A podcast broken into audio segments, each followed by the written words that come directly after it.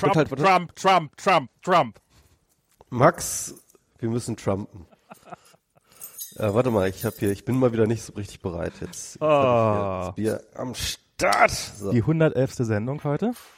Genau. Prost, Schnaps. Ich habe keinen Schnaps gekauft jetzt leider. Ja, du, du hast, Gut, also nimmt er auf, er nimmt auf.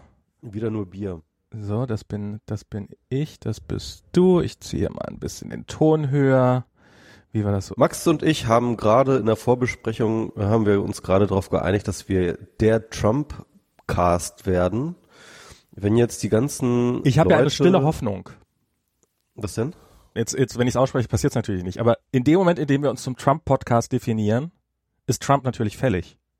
Ah, okay, so meinst du das? Ja, das Ich habe heute einen Artikel vertwittert, der sehr, sehr zuversichtlich äh, die Gründe aufzählt, warum Trump äh, im Endeffekt jetzt auch positive Effekte hervorgerufen hat gegen den Rechtsrück, zum Beispiel in Europa. Also zum Beispiel, dass Wilders nicht gewonnen hat, ist ein Teil davon liegt an Trump und äh, und dass die Linke sich jetzt konsolidisiert, äh, konsolidiert und ähm, dass äh, ein Ende der neoliberalen Politik in Aussicht ist und und so weiter und so fort. Ganz viele Hoffnungen jetzt irgendwie losgeschickt, irgendwie von wegen, ja, Trump danke, schafft den Trump. Backlash von dem A Backlash sozusagen jetzt, ne? Irgendwie.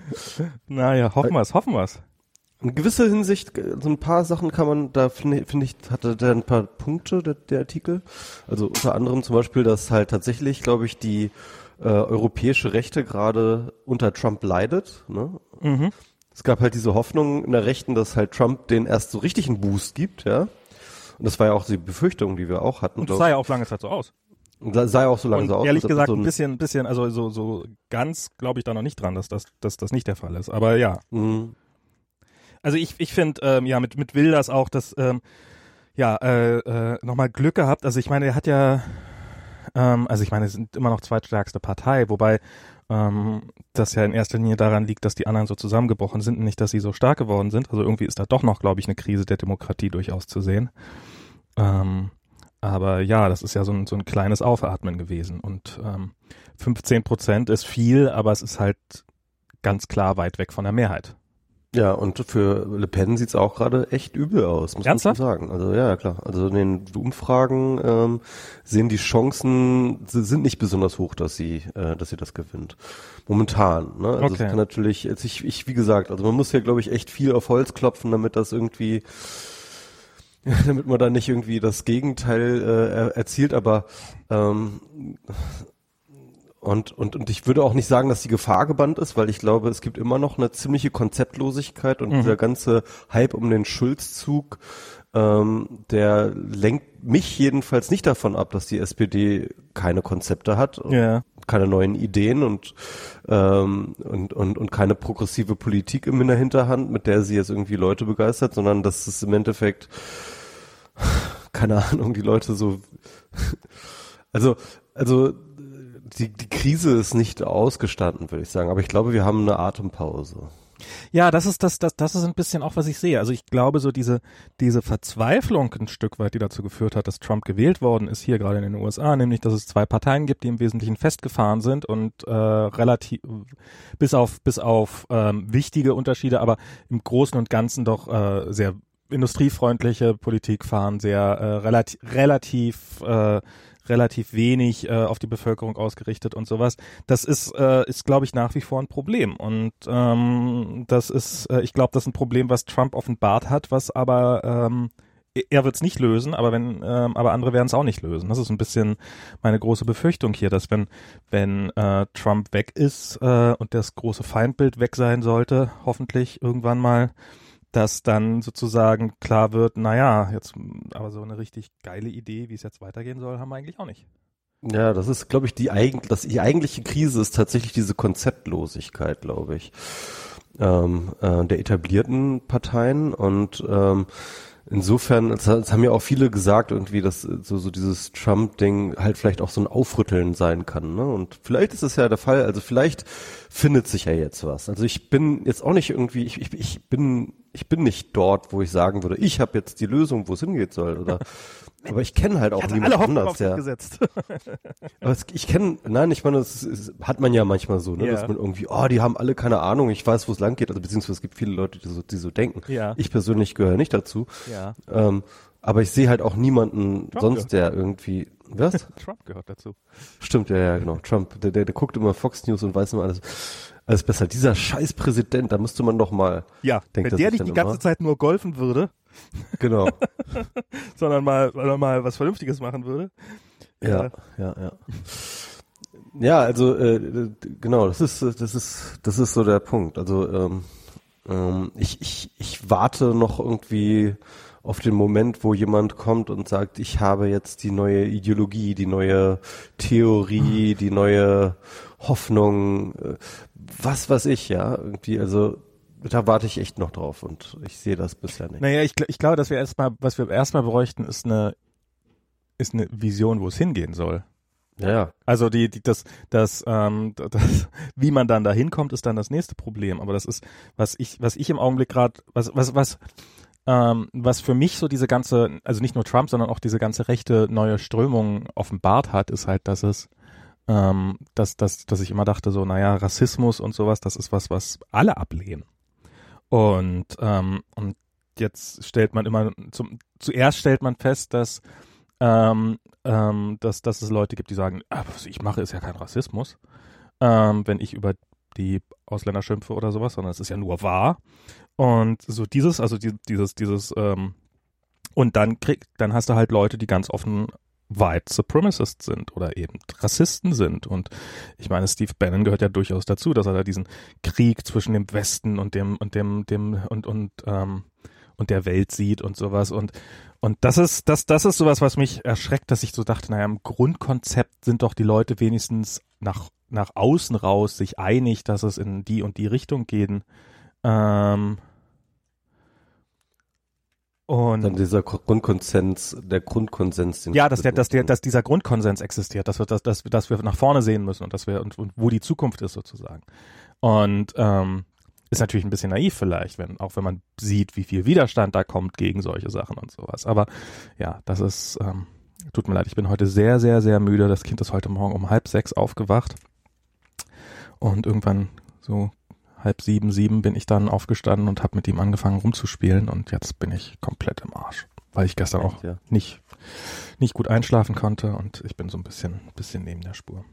Ja, aber mit mit Ich mit bin auch ein bisschen kaputt. Ich habe heute schon echt ein ganz schön lang, langes Programm zu tun. Ich habe heute gebruncht. Gebruncht? Ähm, gebruncht. Oh, Mit- Berlin, mit- so weit vorne. Was was für fancy mit- Sachen ihr macht. Ja, mit, mit Windsurf. Oh. Ja, mit Wow. Ich weiß nicht, was ist der eigentlich? Ist der äh, Evangelist, äh, äh, Chief Evangelist von Google, Internet Evangelists Wer erfindet Und- das Internet? und einer der beiden Erfinder des Internets neben Robert Kahn, also des TCP/IP-Protokolls. Und ähm, ja, und das war, also es war eine Google-Lobby-Veranstaltung. Ich hatte da irgendwie eine E-Mail gekriegt und habe mich da gleich angemeldet. Ah, geil, Windsurf. Ich meine, ich habe jetzt nicht groß mit ihm geredet oder so, aber äh, allein mit ihm sozusagen in einem Raum gefrühstückt zu haben, ist irgendwie. Sehr cool. War einfach, war, war einfach nur ein Frühstück oder was war, was lief, also was war denn der? Ja, also es ist so ein Brunch gewesen. Also es sind irgendwie, keine Ahnung, waren vielleicht 20 Leute oder so und äh, halt äh, Essen im Soho-Haus und äh, Windsurf und ganz viele Google-Leute dann da und dann hat Windsurf geredet und Fragen beantwortet und gab einen ganz netten Dialog. Also es war jetzt nichts besonders Überraschendes. Also inhaltlich fand ich jetzt irgendwie relativ ähm, erwartbar alles. Ähm, und aber aber es war einfach cool. Also der Typ ist schon cool. Der ist wirklich, der hat was auf dem Kasten. Der ist ähm, der ist sehr zugänglich. Der ist sehr sehr reflektiert. Der der kann das. Ich habe ja, ich war ja auch hier in San Francisco mit Jana mal bei bei ihm bei so einem Gespräch, also so eine, war so ein quasi wie eine Radiosendung auf der Bühne, ähm, also Gesprächsrunde mit ihm. Und das war auch sehr unterhaltsam. Ja. Hat er über seine Weinsammlung erzählt. Ja, ja.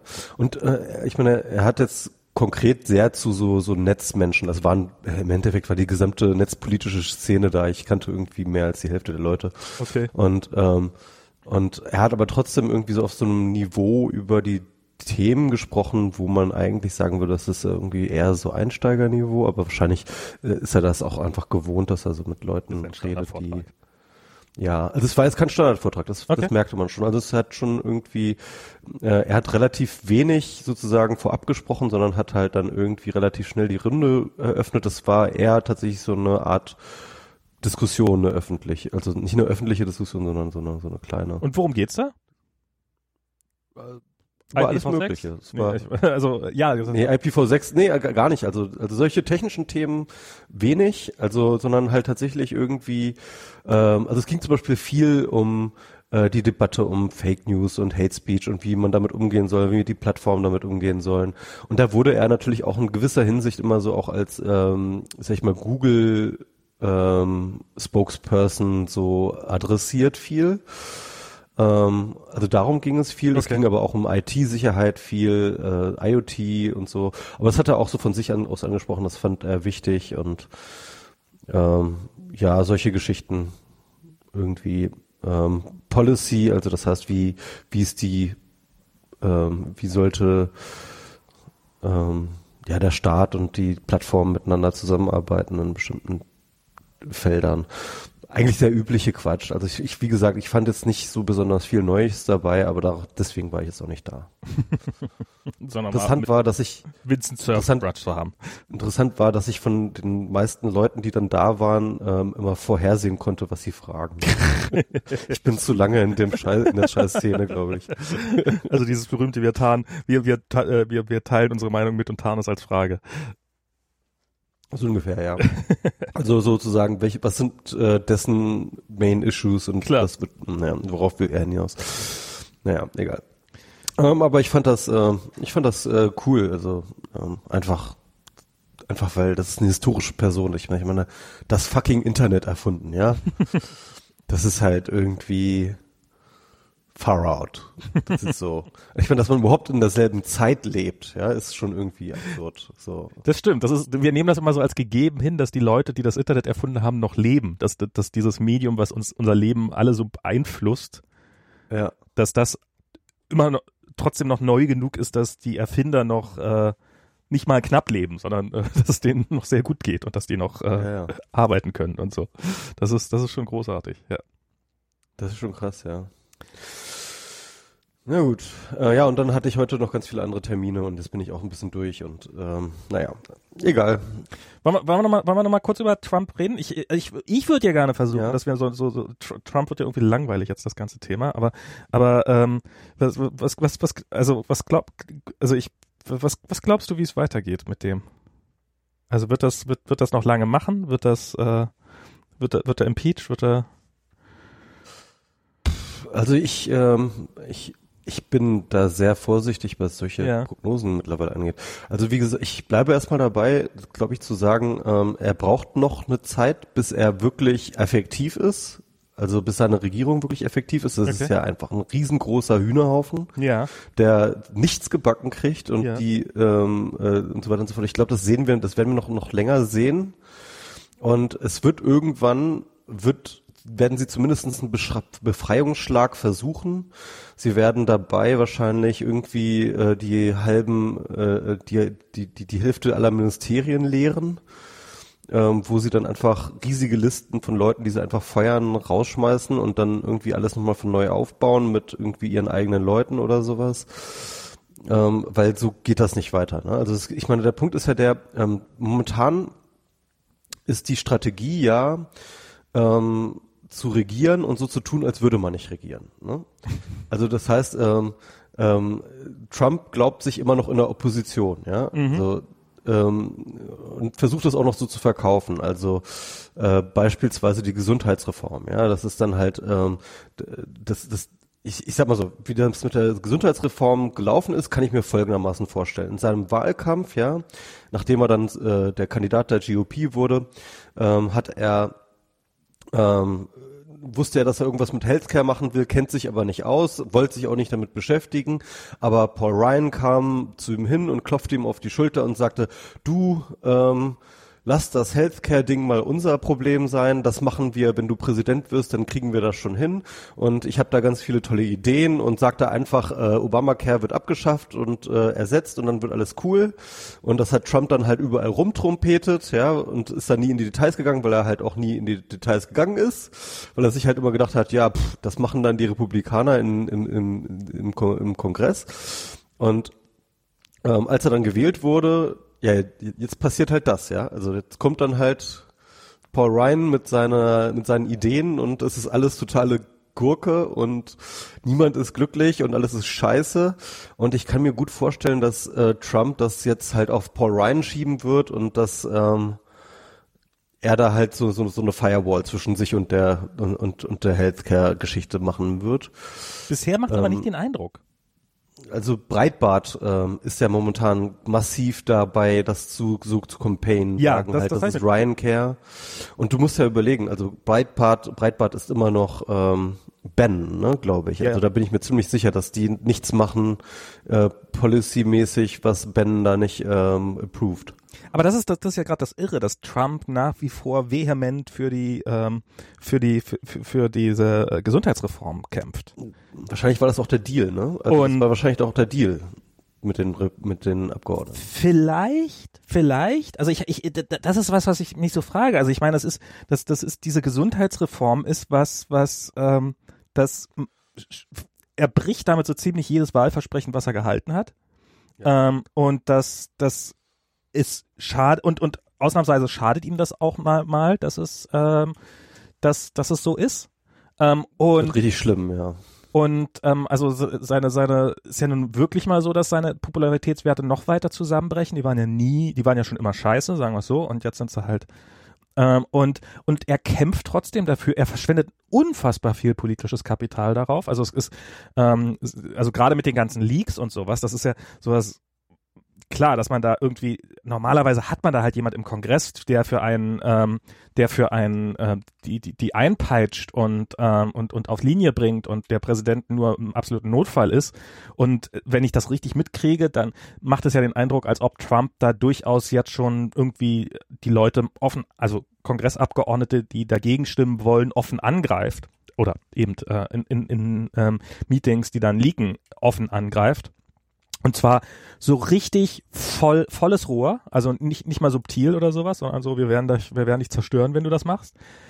Und wo man sich so fragt, warum, warum verbrennt der so viel politisches Kapital für etwas, was eigentlich, also ich, ich verstehe es nicht. Ich verstehe, also es, es ist der Deal. Ich bin mir ziemlich sicher, den Deal hat er gemacht, noch in der Kampagne, noch während des Wahlkampfes. Hier, ähm, äh, ich überlasse euch äh, die ähm, äh, die Gesundheitsreform ähm, äh, der Republikanischen Partei. Dafür unterstützt er mich bei meinen Anti-Immigration-Geschichten und äh, wir machen diese Arbeitsteilung und ich stehe zu hm. eurer Immigration-Reform, ich, ich stehe zu eurer ähm, äh, zu eurem Obamacare Repeal und äh, ihr steht zu meiner äh, Immigration Reform. Das wird ein politischer Deal sein, den er Vielleicht. gemacht hat. Also was, was mich daran überraschen würde, dass er zu einem politischen Deal in der Lage ist. Ähm, aber. Das ist doch der Dealmaker. oh. Stimmt, jetzt wo du es sagst, fällt es mir auch wieder auf. Ähm, nee, was, aber, aber, aber es ist, es ist so, es ist irgendwie so. Ja, ich, ich, ich frage mich, also, wenn, wenn der Deal, wenn, wenn er den Deal jetzt kündigt, ja, dann ja. Äh, kündigt, äh, kündigen ihm die äh, Republikaner im Haushalt für an, seine anderen Projekte. Na, ich ähm, glaube dann, ich glaube dann ziehen sie es wirklich mit dem Impeachment durch. Also das, das, das, das ist die Frage, die ich mir stelle, ob die sozusagen, ob die, ob die, ob die ihm die Pistole an die Brust, äh, an, die, an die Stirn gesetzt haben und gesagt haben, du machst das, was wir, was wir wollen. Oder ich meine, Material hätten sie mehr als genug, um, um, um ihn aus dem Amt zu, um ihn aus dem Amt zu treten, wenn sie wollen. Ich habe jetzt auch mal so ein bisschen mich so ein bisschen belesen über den, über diese ganze Definition von diesen Impeachment-Regeln. Da gibt es relativ ein paar relativ klare Regeln und eine total schwammige. Und irgendwann hat mal ein Politiker gesagt, ich weiß leider nicht, wer es war, äh, also Impeachment-Grund ist, was immer der Kongress als Impeachment-Grund ansieht. Mhm. Und wenn er dann, wenn er Kongress und Senat auf seine Seite kriegt, ähm, dann, dann ist er im Zweifelsfall raus. Also eigentlich ist dieser Weg sogar relativ kurz wenn, wenn, ja. wenn sie es durchziehen. Es hat bisher noch nie jemand durchgezogen. Also die Chancen sind nicht sonderlich hoch, dass es passiert. Aber im Augenblick, glaube ich, hat der, hat, haben die Republikaner im Senat und im Kongress, haben sie schlicht und ergreifend die Macht, dem alles aufzudrücken, was sie wollen. Ja, aber das ist die, das sind die institutionellen Machtverhältnisse. Aber ähm, du musst sehen, es gibt noch politische Machtverhältnisse darüber hinaus. Und äh, die GOP, kann, ganzen äh, Abgeordneten sind massivst unter Druck geraten durch ihre äh, Wählerbasis, die Trump total geil finden. Und die ähm, ähm, und die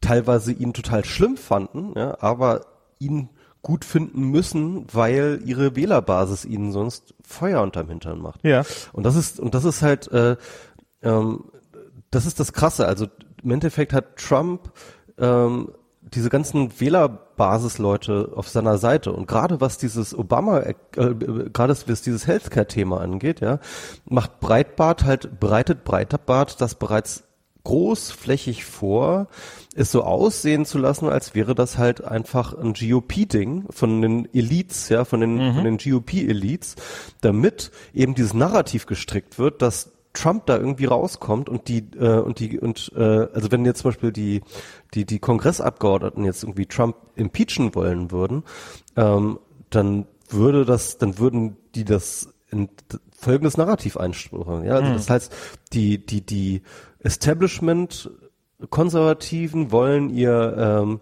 ihr scheiß Healthcare-Paket durchkriegen gegen Trump und deswegen impeachen sie ihn. Und das ist eigentlich ein Putsch des Establishments gegen den Anti-Establishment-Kandidaten Trump, der eigentlich das Gute wollte, aber halt irgendwie hinterrücks von, ähm, äh, von den, äh, von den Establishment-Konservativen ähm, äh, gemeuchelt wird. Ja, Und das ist das, was sie machen würden. Und ich glaube, das wird fucking erfolgreich, weil ähm, die hören den ganzen, die, die, die, die ich, ich habe mich ja gerade ganz viel mit diesem rechten Mediensystem äh, ähm, beschäftigt. Ja. Das ist mega krass Trump gestreamlined. Und diese Leute, die konservativ sind, ja, die kriegen keine andere Message mehr außer Breitbart, Infowars und äh, diese ganzen anderen rechten äh, Dinger, die alle auf die Trump-Linie gebracht wurden. Na klar, also diese, diese, die, die, die Medien, die auf Trump-Linie sind, die bleiben auf Trump-Linie. Das, das, das, da führt kein Weg dran vorbei. Ähm, äh, aber also was, was, was, also ich, ich finde diese, ich finde diese Theorie ja nicht so abwegig. Also dieses so, so, ähm, ähm, dass, dass dieses ganze, das Breitbart, das Ganze gerade, also so, so, als das kam, als das, als die anfing, Ryan anzugreifen, da kamen ja einige Leute, die haben gesagt, ja, jetzt, jetzt zeigt Breitbart mal dem Kongress sozusagen, wie weit ihre Macht geht, beziehungsweise die, die, die, das White House zeigt das. Und ähm, jetzt wird aus allen Kanonen geschossen gegen, gegen dieses äh, Trump Care oder Ryan Care oder wie auch immer man das nennen will. Und ähm, Ryan Care wäre wahrscheinlich der fairere Name, weil ich glaube, der steckt da tatsächlich deutlich mehr dahinter. Ich glaube nicht, dass Trump das überhaupt nur gelesen hat. Ähm, das ist viel zu lang. passt nicht, passt nicht auf eine Seite mit Grafik. Er hat wahrscheinlich noch nicht mal die Zusammenfassung gelesen. Ja, ähm, aber, aber er liest doch so gerne, er liest doch, er liest gerne. Er hat, er hat da, Buch, hier, ich habe ein Buch. Ja. Oh, ich kann es nicht aufblättern, hier ist so eine Folie drumherum, aber ansonsten ein Buch lese ich gerade. genau. Ähm, aber ähm, und, und, und das, das, das, das klingt ja auch nach einer durchaus gängigen Strategie. Also das könnte man ja durchaus so bringen, dass man sich quasi so, dass man, dass man die, dass man die einmal auflaufen lässt, zeigt, wie was eine Hake ist und dann, aber so bisher macht das, also Trumps Bild passt da halt überhaupt nicht dazu. Das finde ich halt das Irre, wie, wie er so total, ähm, wie er das halt herbeikämpft. Und ich meine, es ist ja, also er hat jetzt nicht, er schmeißt sich jetzt nicht, also er könnte sich mit mehr Werf, Werf, Werf dahinter schmeißen. Werf, Werf ist das Wort, ja. Ähm, aber äh, aber es ist ja nicht so, als ob er sich davon distanzieren würde. Also, er sagt ja schon, das ist äh, seine Politik und er will das durchkriegen und das ist, das, das hört man immer wieder. Und ähm, das, das finde ich, das finde ich in dem Zusammenhang doch echt merkwürdig. Ja, ja. Ähm, also ich, ich glaube tatsächlich, ähm, man wird schlauer über die Strategie von Trump, wenn man äh, weiß, was Breitbart sagt, als das, was Trump sagt. Also ich glaube, was Trump sagt, ist grundsätzlich nicht so besonders wichtig. Er sagt halt viel Bullshit den ganzen Tag, ja? Ja. Aber wichtig ist, welche Narrative im Hintergrund gebastelt werden. Ne? Und wenn du das große Picture nimmst, ne, dann ist halt Trump-Care und ähm, äh, diese, diese Debatten darum halt nur ein Puzzleteil von einem insgesamt Narrativ, das gerade gestrickt wird. Also Stichwort Deep State, ja, was halt ja gerade momentan ähm, ganz groß äh, gepusht wird. Das heißt also, ähm, Leute in der Administration, in den mittleren ähm, Management-Ebene und in den verschiedenen ähm, äh, Bürokratien und so weiter und so fort arbeiten gegen Trump, weil die sind alle halt so Obama-Leute und Obama ähm, äh, zieht im Hintergrund auch noch irgendwie die Fäden, ja, und, äh, und Obamas äh, antagonisiert. Das ist genau, Obamas Shadow Management, ja, irgendwie, die halt sozusagen, und genau das ist dieses Narrativ, von dem ich rede, also Ja, ja. Der, der, der Präsident in der Opposition, ja. ja, ja, das ist Und, ähm, und, und dafür ist dann halt, äh, und dafür ist dieses ähm, äh, Ryan Care halt auch nur so ein Beispiel. Also das Establishment versucht einen Putsch, ja, ein Silent, äh, ein, ein, ein Silent Coup, wie das ja auch so heißt, ja, irgendwie durchzuführen gegen die Trump-Regierung, um das Establishment wieder zu seinem ähm, Sieg zu helfen. Und da wird tatsächlich das, äh, dass das äh, konservative Establishment genauso ähm, dämonisiert wie das demokratische. Und, und ich glaube, dass es halt irgendwann zu diesem Punkt kommen muss, ähm, wo Trump sich seine Rechtfertigung irgendwo herauszieht, halt eine riesengroße Säuberungsaktion zu machen. So ein bisschen ähnlich wie, ähm, wie Erdogan hin- nach, nach dem Putsch, ja, dass er halt sowas, sowas braucht er eigentlich, sowas will er eigentlich. Und ich kann mir gut vorstellen, dass es halt irgendwann darin kulminiert und dann und, und dann erst sozusagen die Trump-Präsidentschaft erst richtig losgeht, ja. Ja, das, das, das ist das, also ich meine, die, die, die diese, diese Theorie, also oder, oder diese, diese Angst, äh, dass es so kommen könnte, die habe ich auch. Ich habe aber im Augenblick auch das Gefühl, muss ich sagen, dass ähm, ich, ich bin mir da nicht so sicher. Also ich, ich, ich glaube, also weil müsst, müsste er nicht auch was in der Richtung dann machen? Also ich, also das ist so, so wie sollte diese also zum Beispiel, er könnte ja erstmal anfangen, Leute einzustellen. Also das ist, also im Augenblick scheitert ja diese Regierung oder dieses Weiße Haus scheitert ja schon daran, Leute einzustellen, weil niemand eingestellt werden kann, der jemals irgendwas gegen Trump gesagt hat und du findest halt keinen, der schreiben kann, der nie was gegen Trump gesagt hat. Und und, und das ist ja, ist ja dieses Phänomen, dass hier Tillerson, dass der quasi, äh, dass der schlicht und ergreifend keinen von seinen Posten besetzt kriegt. Und, aber auch andere nicht. Also es sind ja wirklich hunderte Posten, die nicht besetzt sind. Das sind ja irgendwie von 40 sind besetzt oder 50 von knapp 1000. Und, Aber, aber das sind doch alles, das ist doch alles, äh, das passt doch alles ins Narrativ. Die wollen noch einen schlanken Staat, ja. Äh, Ja, aber das du- ist, aber- das, aber das diese- sagen sie off- offiziell so. Sie sagen halt, ja, wieso, ähm, ist doch super, wenn wir da nicht so viele Leute einstellen. Nee, das ist ja, das ist ja, das, das, das, soll er ja meinetwegen machen, wenn er, wenn er sozusagen, Ja. wenn das seine Ideologie ist. Aber wenn du halt irgendwann vorhast, den großen Putsch zu machen, dann brauchst du Leute. Nein, nein, nein, nein, nein, nein. Äh, der, der, der Putsch gegen ihn. Ne? Das ist ja das, was verkauft werden soll, ist der Putsch gegen ihn. aber nicht, klar, aber wenn er, aber wenn er diese Säuberungsaktion irgendwann mal durchführen will, ja, ja. dann braucht er ja auch Leute, durch die, die, die, die schon da sind, die dann das, diese, diese Position übernehmen. Ja, braucht, Und- ne, der braucht erstmal nur Listen. Da braucht er erstmal nur Listen mit Leuten, die er dann da reinheben kann. Naja, die müssen dann auch da sein und sowas. Wenn die halt nicht da sind, dann, dann, dann, dann ist der Putsch gescheitert. Also das, das muss ja dann auch schnell gehen. Ja, wie gesagt, der Putsch kommt ja nicht von ihm, sondern der kommt ja gegen ihn. Ne? Und das musst du mal sehen. Es geht nicht darum, dass er einen Putsch macht, sondern es geht darum, dass Nein, nein, äh, was ich meine, was ich meine, wenn, aber, aber sozusagen, wenn sein eigentlicher Ziel, sein eigentliches Ziel eine Reinigungs-, also eine Säuberungsaktion ist und dass er Leute rausschmeißen will und quasi das, also das, das wäre ja sein. braucht er erstmal einen Anlass für. Er braucht ja erstmal den Anlass. für, Ja, aber ne? du musst Also- dann auch die Leute, also ich meine, er könnte jetzt die Leute schon an die entsprechenden Positionen bringen, dass die einfach schon da sind und dann sozusagen alle, die vorher schon gegen ihn waren, dann rausschmeißen. So, so, so, Weiß ich nicht, ob das so eine, ob das strategisch so schlug, klug wäre, weil dann ähm, könntest du den Putsch nicht so richtig gut verkaufen. Oder beziehungsweise würde er vielleicht Erdogan verhindern. ist das sogar. fantastisch gelungen. Er hat ja nicht vorher die Leute reingezogen. Er hat ja nicht vorher seine Leute Na doch, die waren ja schon alle da. Ja. Also, Also, wie, wie, also ich, ich kann mir gut, also das muss ja auch kein Putsch sein, es kann auch irgendwie ein großes Event sein von irgendeiner Hin Hinsicht, ja, also eine Naturkatastrophe, ein, ein Anschlag, ein islamistischer, ein ähm, äh, ähm, eine Herausforderung von irgendeinem Gegner, von einem gegnerischen Land oder so etwas.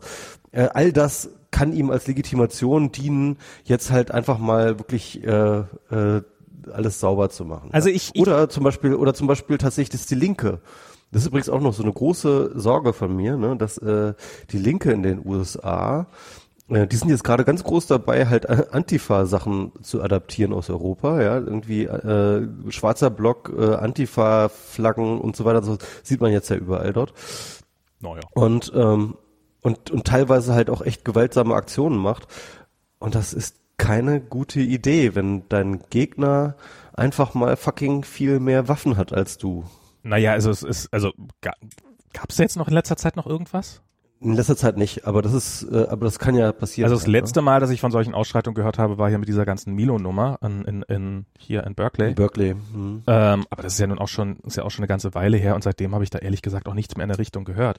Und, stimmt, ja. und diese, und diese, nach allem, was ich gehört habe, waren diese äh, Berichte über die Ausschreitung auch dramatisch, dramatisch übertrieben. Also es ist, ähm, ja, es gab jemand, der eine blutige Nase bekommen hatte, aber er musste auch hinreichend provozieren. Also, ähm, äh, das, da bin ich mir, bin ich mir noch nicht so. Also, ähm, was, also was, was ich, was, was ich immer mehr das, immer wieder das Gefühl habe, vielleicht ist es naiv, vielleicht ist es, aber ich habe das, das, was du gerade beschrieben hast, was Trump will, ja, stimme ich dir zu, halte ich für durchaus glaubwürdig oder realistisch, dass er das will. Ähm, aber ich habe nicht das Gefühl, dass er es drauf hat. Und ich habe nicht das Gefühl, dass seine Regierung es drauf hat. Und ich habe das Gefühl, dass es ein Ben nicht drauf hat. Ich glaube, der ist einfach nicht so ein Genie, wie er gerne wäre. Und, und das ist halt, ähm, ja, Trump wäre gern der große Diktator, aber das wären viele gerne. Und zugegebenermaßen, Trump ist verdammt, weit verdammt weit gekommen, ohne Frage. Und äh, ich habe ihn schon vorher mehrfach ähm, ähm, äh, ähm, unterschätzt. Unterschätzt, aber ähm, aber äh, äh, also ich ist das, was gerade passiert, so dieses ähm, das ist, äh, das, das ist doch irgendwie so ein bisschen, ich, ich habe das Gefühl, dass er einfach nicht, nicht so, ich habe das Gefühl, dass seine Regierung einfach nicht die kompetenteste ist. Und wenn sie in den Bereichen nicht kompetent ist, warum soll sie dann in Putschversuchen sonderlich kompetent sein? Also das ist, ähm, ich weiß nicht. Muss ja keine, ja, also Erdogan ist auch nicht besonders kompetent, ja. Also äh, das würde ich jetzt auch mal behaupten. Also ähm, Erdogan ist, ist, aber guck mal, Erdogan ist gewählt worden in diesem Land, der hat sein Leben lang Politik gemacht, der kennt diesen, der kennt dieses System in- und auswendig. Wie lange ist der Präsident demokratischer gewählter Präsident gewesen? Er ist unfassbar, so, ja. er ist unfassbar populär. Natürlich ist der kompetent. Also das heißt natürlich nicht, dass er in jedem Bereich ist, aber der ist ein Machtmensch und er kann an die Macht halten und er weiß, wie, wie man, wie man, wie man Loyalitäten erhält und er weiß, wie man, wie man, wie man Beziehungen aufbaut und er weiß, er weiß, wie man Teile und herrsche und all diese Regeln des, des, des politischen Ablaufs, die ich nicht mal erahne, dass sie existieren. Und, und ähm, das, das musst du doch drauf haben. Und Trump, der ist einfach, also bisher nach allem, was ich sehe, ähm, ähm, ist, ist, ist, ist, ist, ist, ja, ist ja überhaupt kein guter Dealer, zumindest nicht im politischen Ding. Ich glaube auch sonst ist er kein guter Dealmaker, aber, aber in politischen Dingen bin ich mittlerweile ziemlich sicher, dass er kein polit guter Dealmaker ist. Und wie willst du, wie willst du einen Putsch auf die Reihe kriegen, wenn du ähm, eine, eine Sache ähm, noch mal ganz kurz, äh, bei, so als Argument, ja. Ähm, der Punkt ist, wenn du ähm, einen Putsch so, so, so vorbereitest oder dich auf einen Putsch vorbereitest, was ja im Endeffekt du tun musst, dann tust du das natürlich nicht öffentlich. Dann sind das Dinge, die du im Hintergrund tust, dann sind das Dinge, die du vor der Öffentlichkeit verbirgst. Klar. Und ähm, dass du halt jetzt noch keine Anzeichen dafür siehst, ist jetzt, finde ich, kein besonders guter, gutes Gegenargument. Ähm, aber es ist jetzt, ich will es auch nicht in Verschwörungstheorien abgeben. Ja, das ist natürlich auch Quatsch. Also, aber, aber, aber was, was ich glaube, ist einfach, dass ähm, sie brauchen auf die eine oder andere Art einen Befreiungsschlag, einen Befreiungsschlag von äh, den ähm, ähm, also sie brauchen erstmal einen Scapegoat, warum es bisher so scheiße gelaufen ist. Dafür ist die Administration und die äh, und die Bürokratie und dass die gegen die arbeiten, ist eine wunderbarer Excuse, ja. Also das ist äh, erstmal ein super gutes, also für die Basis absolut, total. Na, für einen Teil der Basis. Für einen Teil der Basis mag das funktionieren, aber für es funktioniert, es scheint nicht für alle zu funktionieren. Ja, gucken wir mal. Also, und warum äh, er diesen, diesen, diesen Gesetzentwurf da unterstützt, wenn er ihn doch, also, und, und er hat ihn ja nicht mal öffentlich kritisiert bisher. Also das, das, das wird durchaus auch nicht zu leicht. Also vielleicht, vielleicht kriegen sie irgendeinen Dreh hin, aber ich bin mir, also du, du siehst, vermutest immer noch die Schleue sozusagen. Ich, mir fällt die ich, schle- ich sehe die Schleue nicht beim Donald Trump. Ich halte Donald Trump wirklich Ja, aber für innerhalb seiner einen Hans im. Glück, der da irgendwie reingestolpert ist in etwas, was viel größer ist als er selber, ja. Ja. Ich habe mich, ich, ich, ich beschäftige mich ja jetzt echt ziemlich intensiv gerade auch so mit diesen ganzen Strukturen, die äh, sich entwickelt haben, ja, noch schon, in, schon seit den 90ern sozusagen. Ja, diese ganzen, äh, die ganzen medialen Strukturen, diese Communities, die dort äh, erschaffen wurden, diese ganzen verschwörungstheoretischen Talk-Radio-Moderatoren, die schon früher die Leute aufgeheizt haben, über den Aufstieg von Fox News bis hin zu dem Aufstieg von Breitbart, wie das alles miteinander zusammenhängt und so weiter. Ähm, unter anderem auch die ganzen Strukturen, die hinter zum Beispiel Kellyanne Conway und äh, Bannon liegen. Das ist dieser Robert Mercer von, hast du von dem schon mal gehört? Nee. Robert Mercer ist so Ein bisschen, genau. ähm, Robert Mercer ist ähm, so ein Milliardär, der ist, ähm, ähm, der kommt halt tatsächlich auch so ein bisschen aus der Tech-Industrie, ist so ein Nerd, hat irgendwie lange für IBM gearbeitet, hat sich dann irgendwie selbstständig gemacht und ähm, hat ziemlich viel Geld irgendwie mit Spracherkennungssoftware oder sowas irgendwie echt verdient. Okay. Und ähm, er hat sich relativ, also so seit 2010, 2012 hat er sich angefangen in Politik einzumischen, wie das halt viele Milliardäre oder viele Millionäre machen, auch gerade auf der republikanisch-konservativen Seite und hat dann auch erstmal angefangen, Kampagnen zu unterstützen, das Typische, ne? Also wie diese Superpack-Leute, irgendwie die Koch, äh, die Kochfamilie und so. Also halt einfach erstmal Geld äh, für Kampagnen gegeben und so ein Kram. Fand das dann aber relativ bald irgendwie unspannend und äh, fand dann andere Wege, ähm, politisch Einfluss zu nehmen und hat dann angefangen, Thinktanks zu unterstützen. Und unter diesen Thinktanks ähm, waren dann auch so ein paar Sachen, ähm, die ähm, unter anderem, ich glaube, dieses American Policy Institute ähm, ist zum Beispiel relativ populär, das hat er mitgeholfen zu gründen.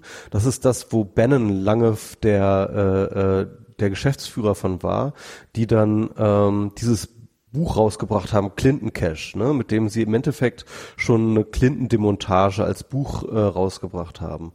Ähm, und das ist ganz witzig, also wenn du dann guckst, irgendwie die ganzen NGOs und Sachen, wo er Geld reingesteckt hat, war Ban- Bannon überall mit drin. Also er hat zum Beispiel auch Cambridge Analytica ist er mit, hat er mitgegründet oder mitfinanziert, ja. Also diese äh, Datenanalysefirma, die angeblich die, also die, die die Trump- Trump-Kampagne mit ähm, gedingst hat, von der jetzt so viel die Rede war. Ja, das, das, das ist eine Mercer-Firma, ja. Ah, okay. Ähm, ähm, oder zum Beispiel, und er hat Breitbart, hat er mit groß gemacht. Also 2010 gab es eine große Geldspritze von Mercer in Breitbart News. Ähm, er hat, also er hat wirklich einfach ins, sozusagen in so ein Ökosystem investiert. Er, hat, er hat Thinktanks organisiert äh, und er hat äh, Leute um sich geschart und darunter übrigens Kellyanne Conway und Steve Bannon, die kennen sich schon lange vor Trump. Und Kellyanne Conway hat vor ähm, hat äh, vorher die Trump-Kampagne, äh, äh, die die Cruz-Kampagne gemacht, genauso wie ähm, äh, also Ted Cruz, ne, der ähm, andere Präsidentschaftsbewerber, der Republikaner, der relativ populär war. Mercer stand hinter hinter Ted Cruz am Anfang. Ähm, Kellyanne Conway hat seine Kampagne gemanagt. Ähm, Cambridge Analytica war bei denen am Start. Äh, die ganzen Mercer äh, Thinktanks haben für den gearbeitet und so weiter und so fort. Und als sich dann herausstellte, dass irgendwie nicht Cruz es würde, sondern Trump, hat Mercer halt alle seine ganzen Sachen halt sozusagen einfach auf Trump geschmissen und seitdem ist dann einfach äh, Ben äh, Con Conway, ähm, äh, Analytica und die Thinktanks und sozusagen sind jetzt arbeiten für Trump seitdem, ja. Und und das ist total krass, also und diese Conway, ne, die die Kellyanne Conway, wir kennen die irgendwie als blondes Plauderluder irgendwie im Fernsehen, ja. Aber die hat's richtig, richtig drauf. Die ist richtig, das ist auch so ein typisches Gender-Bias-Ding. Die hat im Endeffekt ähm, sehr, sehr lange vorbereitet schon diese, ähm, hat sie analysiert, dass, äh, dass es ein riesengroßes Wählerpotenzial bei weißen, frustrierten Working-Class-Leuten gibt, wenn man nur zu, wenn man nur auf die Anti-Immigration-Tröte trötet, so, ja. Das hat die halt lange vorher rausgefunden und hat das halt sozusagen mit Steve Bannon sozusagen äh, schon vorgeplant, dass man so eine Kampagne machen müsste und haben eigentlich nur noch nach einem passenden Kandidaten gesucht. Sie haben dann irgendwie versucht, Ted Cruz dazu von zu überzeugen. Der war so mittel überzeugt, aber hat das schon ein bisschen versucht und Trump war halt der ideale Kandidat. Deswegen passt das halt auch so gut, ja.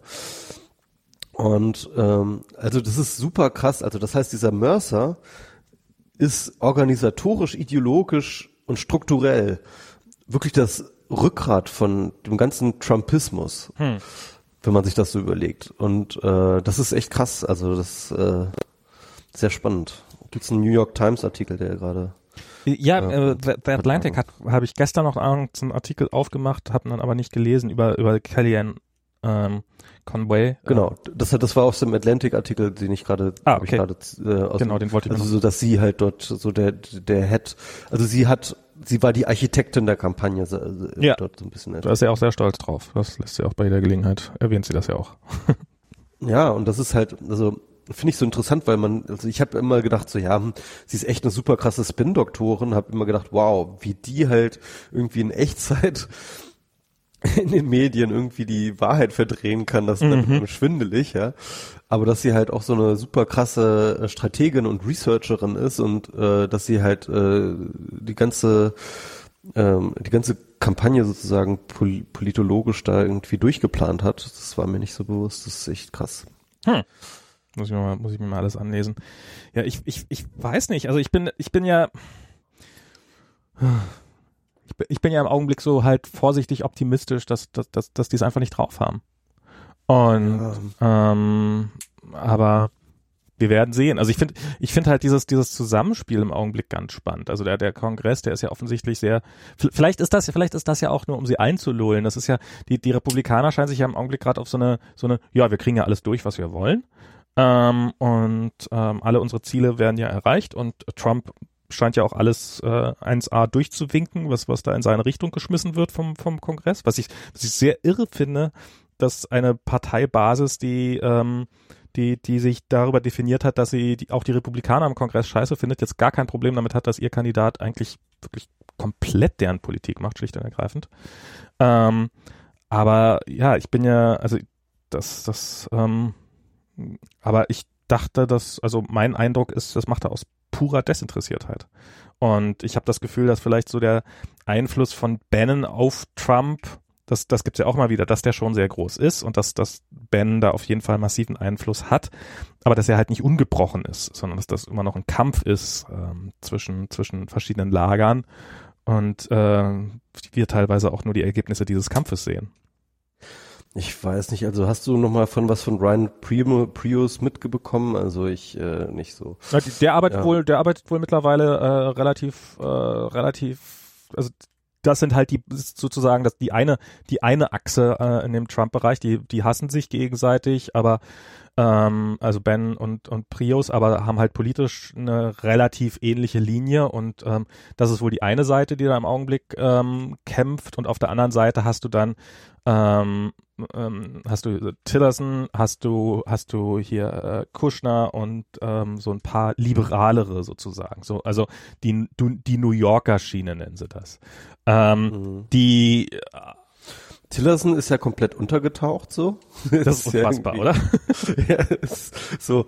Ich, äh, also ich meine, es ist super klug. Also ich glaube, das ist, glaube ich, das Beste, was er machen kann. Ja, ja. Ist halt irgendwie ähm, also ich glaube, er ist sich absolut nicht sicher, dass das irgendwie gut gehen kann. Ja? Ich glaube, er hat das, er hat das von nah genug erlebt, dass er sehr, sehr skeptisch ist, dass das in eine gute Richtung geht und ähm, er sieht jetzt, glaube ich, zu, dass er halt irgendwie den Kopf niedrig hält, ja, sich da weder gegen Trump irgendwie groß auflehnt, noch dass er ähm, sich so zu sehr damit assoziiert mit der Regierung und halt irgendwie äh, am Ende dann nur sagen kann, ja, hm, ich habe halt im Hintergrund versucht, so ein bisschen was Gutes zu tun und aber macht mich nicht verantwortlich für den Quatsch, den Trump angestellt hat. Das, das ist so das Gefühl, was ich bei relativ vielen Leuten habe. Ich weiß nicht, ob dieses Gefühl, äh, das, das so, dass so alle möglichen, naja, bisher mal gucken, wie lange das gut geht, aber ich probiere mal durchzudrücken von meinem, meiner politischen Agenda, was, was ich durchkriegen kann. Dass der Kongress das macht, dass Tillerson das macht, dass das relativ viele Leute machen. Und das kann natürlich auch naiv sein, dass er sozusagen, dass er ihm damit den Freiraum, weil, weil, weil es ihn auch nützt. Trump, Trump, dieser, dieser große Clown nutzt ihn halt allen. Und, äh, und, und solange, solange er gut ist, warum sollte man ihn abschießen? Und dass man glaubt, sobald, sobald er irgendwie anfängt, aus den ähm, äh, irgendwie aus, aus den Fugen zu geraten oder sowas, oder man ihn nicht mehr unter Kontrolle hat, dass man ihn dann, ähm, dass man glaubt, ihn dann jederzeit abschießen zu können. So, so, so ist so ein bisschen mein Eindruck gerade. Ich glaube, da, da, da, da, da, da, da sehen, das sehen die falsch. Also, beziehungsweise ich glaube nicht, dass sie das so sehen, weil sie merken einfach, also ich habe mich, ich habe mich ja gerade mit diesem Aufstieg von Breitbart und so Ja. gerade auseinandergesetzt, habe ich auch einen Artikel zugeschrieben in dieser Reihe, von der ich schon das letzte Mal erzählt habe, ähm, das Regime der demokratischen Wahrheit. Im letzten Teil ging es dann auch um Breitbart. Und der Witz ist halt, dass Fox News und Robert Murdoch, also Robert Murdoch hat ja Fox News in den 90ern gegründet. Und äh, das war ja die konservative Stimme in, de, in den USA. Die haben auch die ganzen Radio-Talk-Hosts haben die eingekauft und ne, irgendwie dort ihre Verschwörungstheorien haben ablassen lassen und und äh, die haben im Endeffekt mehr oder weniger, das war so das Medium der Tea Party Bewegung. Und und Robert, Robert Murdoch hasste Trump. Er findet ihn schlimm. Er ist zwar in vielem sozusagen ähnlich konservativ, aber ausgerechnet in Immigration Reform ist Rupert Murdoch eher liberal, weil er ist selber Immigrant und er findet irgendwie äh, Immigration wichtig und gut und so weiter und so fort, ja. Und das war halt etwas, Na, und was er ist kein Nationalist in dem Sinne. und er ist kein Nationalist. Er ist ja, glaube ich, sogar, äh, es ist ja nicht sogar Australier eigentlich, ja. Ja. Ich, ja, egal, auf jeden Fall, ähm, was, Rupert Murdoch konnte Trump nicht leiden und hat gegen Trump gearbeitet und hat seinen Sender ausgerichtet gegen Trump. Und äh, das ging fast die gesamte ähm, Vorwahlkampfperiode bis zu einem Punkt, an dem halt einfach klar wurde, dass Trump gewinnen würde und wo Breitbart schon lange sozusagen auf Trump gesetzt hatte und angefangen hat, wirklich ganz massiv gegen Fox News zu stänkern. Und in der äh, und der Witz war, dass halt ähm, die gesamte ähm, Fox News äh, Publikum, ja, halt mittlerweile zu Breitbart-Lesern wurden. Das heißt also, Breitbart hat Tro äh, Fox News übertrumpft, ähm, was sozusagen äh, die Public Agenda sozusagen in, in, im rechtskonservativen Lager äh, angeht. Ja, die waren plötzlich die tonangebend, ja, und dann konnten sich ähm, konnte sich Fox News gar nicht mehr anders als äh, als sich auf Trump-Linie zu begeben. Und im Endeffekt war das halt wirklich sozusagen so ein entscheidender Defeat von Breitbart gegen Fox News. Und äh, das passierte irgendwie bei den Primaries in, in, in irgendeinem Land, äh, Also ich hab, in äh, einem Staat. Und und und das das Spannende ist halt, dass ähm, das Gleiche mit der Republikanischen Partei halt passiert ist. Ja, das heißt also ähm, genauso wie Fox News sind die haben die sich immer weiter nach rechts radikalisiert, ja, und äh, gedacht, okay, ja, ey geil, das funktioniert, wir können uns immer weiter nach rechts radikalisieren. Und dann kam Trump, hat mit einer ganz anderen äh, Agenda plötzlich die sich sozusagen die ganzen radikalisierten Leute sozusagen an sich gezogen und auf einmal mussten sie nach seiner Tröte pfeifen. Ja. Und das ist das ist mit den Republikanern genauso passiert wie mit Fox News. Also das, das ist, ähm, also mit, mit Fox News dazu habe ich noch gehört, dass wohl die, dass, dass wohl die Quoten tatsächlich bei, äh, bei, ähm, bei Fox News sich jedes Mal massiv verschlechtert haben, wenn sie was gegen Trump gesagt haben. Also dass Genau. das wohl wirklich messbar war. Und ähm, insofern ist da, ist da, ist da tatsächlich schon was ähnliches, weil ähm, also Fox News ist halt ein Sender, die halt schon immer extrem konservativ waren. Also die halt immer auf dieses äh, konservative Publikum gesetzt haben und die jetzt von diesem konservativen Publikum abhängig sind, wohingegen Ja, CNN genau. vielleicht noch irgendwie ein liberales Publikum ansprechen kann oder oder will. Ähm, war Fox News halt immer der Sender der Konservativen und wenn die alle plötzlich für Trump sind und darum kein Fox News mehr gucken, dann, dann, dann steht Fox News blöd da.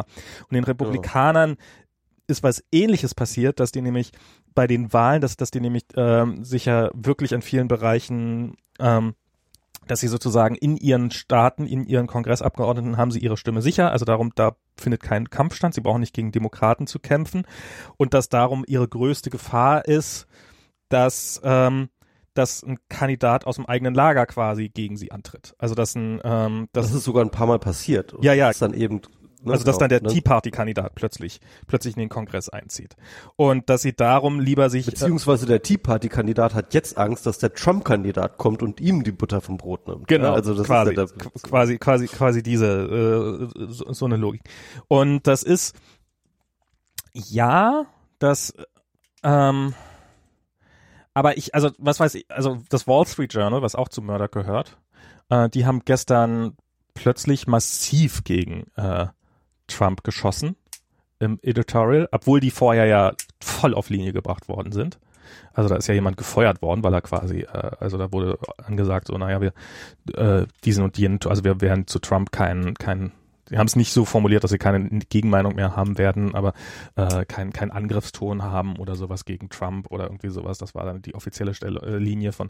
Und gerade gestern kam da ein Editorial-Artikel raus, der wirklich massiv gegen Trump schießt. Das kann natürlich alles jetzt irgendwie Strategie sein, das kann eine kurzfristige Entwicklung sein. Viele Leute sagen, ja, Murdoch will Sky kaufen in Großbritannien und da haben halt die Aufsichtsbehörden, wenn, da, wenn sie Angst haben, dass da der politische Einfluss zu groß wird, davor haben die Angst und darum muss er jetzt auch ein bisschen gegen Trump schießen und sowas. Ähm, äh, kann alles Mögliche sein, aber also was ich sagen, also ich, ich habe auf jeden Fall das Gefühl, dass also ich, ich bin mir da nicht so sicher. Ich bin, ich bin mir nicht so sicher, ob dieses, ob das alles so, so glasklar ist, wie, wie, wie, wie, wie das, wie es erzählt wird. Also, ja, also, ich, ich glaube, was, was wirklich unterschätzt werden muss, äh, was wirklich schnell unterschätzt werden kann, ist, wie krass es die, der Trumpismus, also vor allem auch so Kellyanne Conway, ja, es schafft, Narrative zu erschaffen und diese Narrative ähm, bei der Basis anknüpfen zu lassen. Ne? Also mhm. hatten wir schon gesagt, irgendwie, okay, äh, von, von Ryan Care über Silent Coup, über äh, Deep State, über ähm, äh, Establishment äh, und so weiter und so fort, ja. Das, das kriegt die halt sozusagen immer so gut hin in den, in den Interviews, ja also einer der ein, ein Atlantic-Artikel über sie, ein anderer noch, aber ähm, der sagt halt ungefähr Folgendes: Also wenn Con Kellyanne Conway konfrontiert wird mit einer kritischen Frage, ja, mhm. dann tut sie Folgendes: Sie versucht nicht die Frage irgendwie abzulehnen oder oder so etwas. Sie versucht aber auch nicht auszuweichen aus der Frage, sondern was sie macht ist eine Art Antwort zu geben, die ähm, kein wirkliches, kein wirklich gutes Gegenargument ist, aber dafür ähm, die Identität ihrer ba äh, der, der, der Trump-Basis aktiviert. Ja? Also wenn zum Beispiel gesagt wird, irgendwie, keine Ahnung, das Immigration Bill ähm, äh, der Muslim-Bann von Trump wäre unconstitutional und äh, er wäre schlecht gemacht und was, mhm. warum das so wäre. Ja? Dann würde sie sagen so, äh, dann, dann würde sie sagen, ähm, ähm, America First. dann sagt sie einfach America First und sagt, es ist, also sie, sie, sie, sie, sie, sie, sie lenkt dann sozusagen in ihrer Antwort immer sozusagen äh, auf die auf die Talking Points ihr, ihr, des Narrativs, das sie eigentlich füttern will, mhm. in dem sich dann halt die Leute wiedererkennen, ja. Und ähm, und wenn irgendwas nicht klappt, dann wird das halt eben sozusagen auf das ähm, Establishment oder auf die äh, oder auf die äh, äh, Bürokraten geschoben, die halt gegen Trump sind und und und und es wird immer so narrativ genau also eins der wesentlichen Narrative ist halt dass Trump immer immer noch in der Opposition ist ja dass Trump immer noch der gepeinigte ist dass alle unfair sind gegenüber Trump dass yeah. keiner ihm eine Chance lässt dass dass er ein Opfer ist ja mhm. Trump das Opfer das ist halt das ist das ist, merkst du vielleicht irgendwie bei allen Argumentationen, die Conway äh, äh, raushaut, das ist immer das Grundnarrativ, ist Trump ist das Opfer hier, ja. Und und das ist genau das, was ähm, was dann halt irgendwie was was falsch ist, ja. Mhm. Quatsch, er, er, ist der Präsident. Ne? Klar. Irgendwie er kann er könnte, tun, er, er könnte nicht weiter, er könnte nicht weiter vom Opfer weg sein, als er ist. Er könnte nicht weiter weg vom Opfer sein. Und ähm, aber ähm, es aktiviert dann halt im Endeffekt dieses ähm, was dann, was dann halt sozusagen bei den weißen Mittelschichtswählern dann ankommt, ist so, ja, stimmt. Ich war auch schon mal Opfer von diesen bescheuerten Bürokraten. Ich kenne das auch total, ja. Mhm. Und der Trump, der versucht für uns zu kämpfen, aber ähm, es werden ihm nur Steine in den Weg gelegt, so wie, wie mir nur Steine in den Weg gelegt wurden. Und sie können sich super damit identifizieren, ja. Und, mhm. und, und, und es aktiviert sie im Endeffekt. Es ist es ist, gibt keine, es ist kein Argument, es sind keine Fakten, ja. die sie bringt, sondern es sind wirklich Narrative. Aber und und und und Clay Shirky hat das mal so schön gesagt, so um, ähm, you've brought uh, fact checkers to a cultural war. Mhm. Das äh, sch schönes Zitat auf jeden Fall. Also ja, das ist ist definitiv. Aber aber jetzt funktioniert das noch so? Also das ist, das ist, also mein, mein sehr subjektiver Eindruck ist, dass das darum deutlich stiller geworden ist, dass die, dass, dass ich, also während ich früher doch äh, regelmäßig mal irgendwie Trump-Trollen über den Weg gelaufen bin, äh, vielleicht vermeide ich auch mittlerweile diese Pfade unterbewusst oder ganz bewusst, kann, kann sein. Aber ich habe das Gefühl, dass, dass diese, dass diese Opferrolle halt nur so und so lange zieht. Und, und das kann, das kann natürlich mein, das kann natürlich täuschen. Aber im Augenblick ist so ein bisschen, was mir Unwohlsein äh, verursacht, ist halt die Tatsache, dass wir, wir haben halt diesen, diesen Wahlschock, dass sozusagen die Prognosen von den ganzen Leuten, die die Umfragen gemacht haben, dass die, dass die scheinbar nicht gestimmt haben. Dass wir darum den, diesen Zahlen jetzt, äh, vielleicht nicht nicht glauben, aber auf jeden Fall deutlich stärker misstrauen, was vielleicht auch gut ist, ähm, aber hast du denn, also meinst du denn, das funktioniert ewig? Hm. Ja, das ist gut, also ewig sicherlich nicht. Also ich glaube schon, dass es noch funktioniert. Ich, ich meine, ich, ich weiß es nicht, ich kenne die Basis nicht und man, es ist sehr schwierig sozusagen zu gucken, was die Basis wirklich denkt. Aber wenn du schaust, was bei Breitbart und was bei Kellyanne Conway und so weiter und so fort, was die, was, was an, an was für einem Narrativ gestrickt wird, ja, dann ist es ziemlich, dann, dann, dann ist es das, was sie wollen. Und wenn du dir in der Kampagne angeguckt hast, wie erfolgreich das jedes Mal war, und das ist ja im Endeffekt der Ausgangspunkt, von dem ich mich damit beschäftige, mhm. ähm, dann bin ich momentan jedenfalls ähm, relativ ähm, relativ sicher, dass das, dass das durchaus eine Resonanz findet. Und ich glaube, wenn es keine Resonanz findet, dann würde das auch nicht so, so krass versucht werden. Also. Ja, ich, ich meine, bloß, bloß kann, kann ja sein, dass Sie genauso im Nebel stochern. Also, dass Sie, äh, welche Zahlen haben Sie denn im Zweifel? Also, wie, wie überprüfen Sie denn, ob Ihre Strategie Erfolg hat oder nicht? Gute Frage, ja. Also, also, ähm, also ich, ich weiß es natürlich nicht, ob das erfolgreich ist, aber es ist auf jeden Fall das, was sie versuchen und ähm, ob das ich, ich weiß es nicht, aber das ist und ich und du hast recht, es wird nicht ewig funktionieren, aber ich glaube momentan kann ich mir nur gut noch gut vorstellen, dass es funktioniert.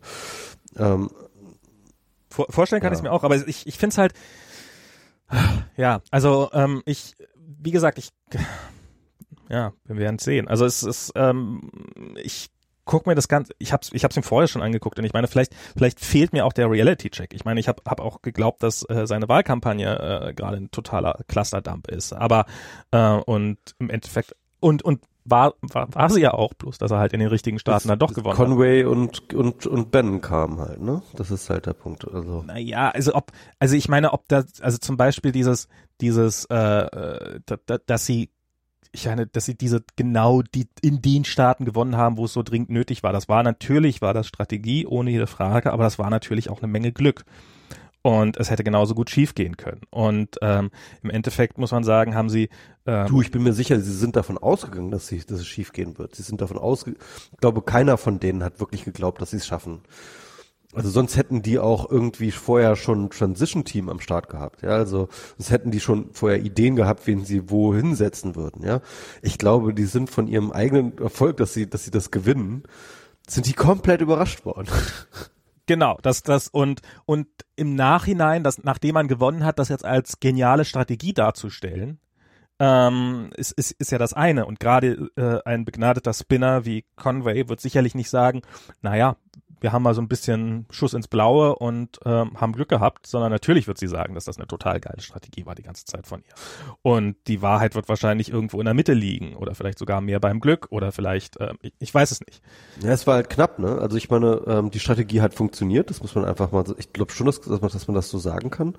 Ja. Ähm, natürlich brauchst du immer Glück für sowas, ne? Und äh, wie gesagt, es gibt so viele Variablen in dieser ganzen Kamp in diesem ganzen Wahlkampf. Wenn du nur eine einzige änderst, dann wäre das Ergebnis ein anderes gewesen wahrscheinlich. Ja, insofern ähm, kann man da ewig drüber streiten, wer wann wie was woran schuld war und so. Ne? Aber im Endeffekt ähm, muss man einfach sagen, ja, es hat funktioniert. Also die die Kalkulation äh, dass man mit dieser Anti-Immigration-Geschichte, die White Working Class, also im Endeffekt in dem, in dem Artikel ähm, über Conway, ja, mhm. ist das folgendermaßen dargestellt. Es gab nach dem ähm, nach dem 2012, nach der nach der äh, Wahlniederlage von Mitt Romney, mhm.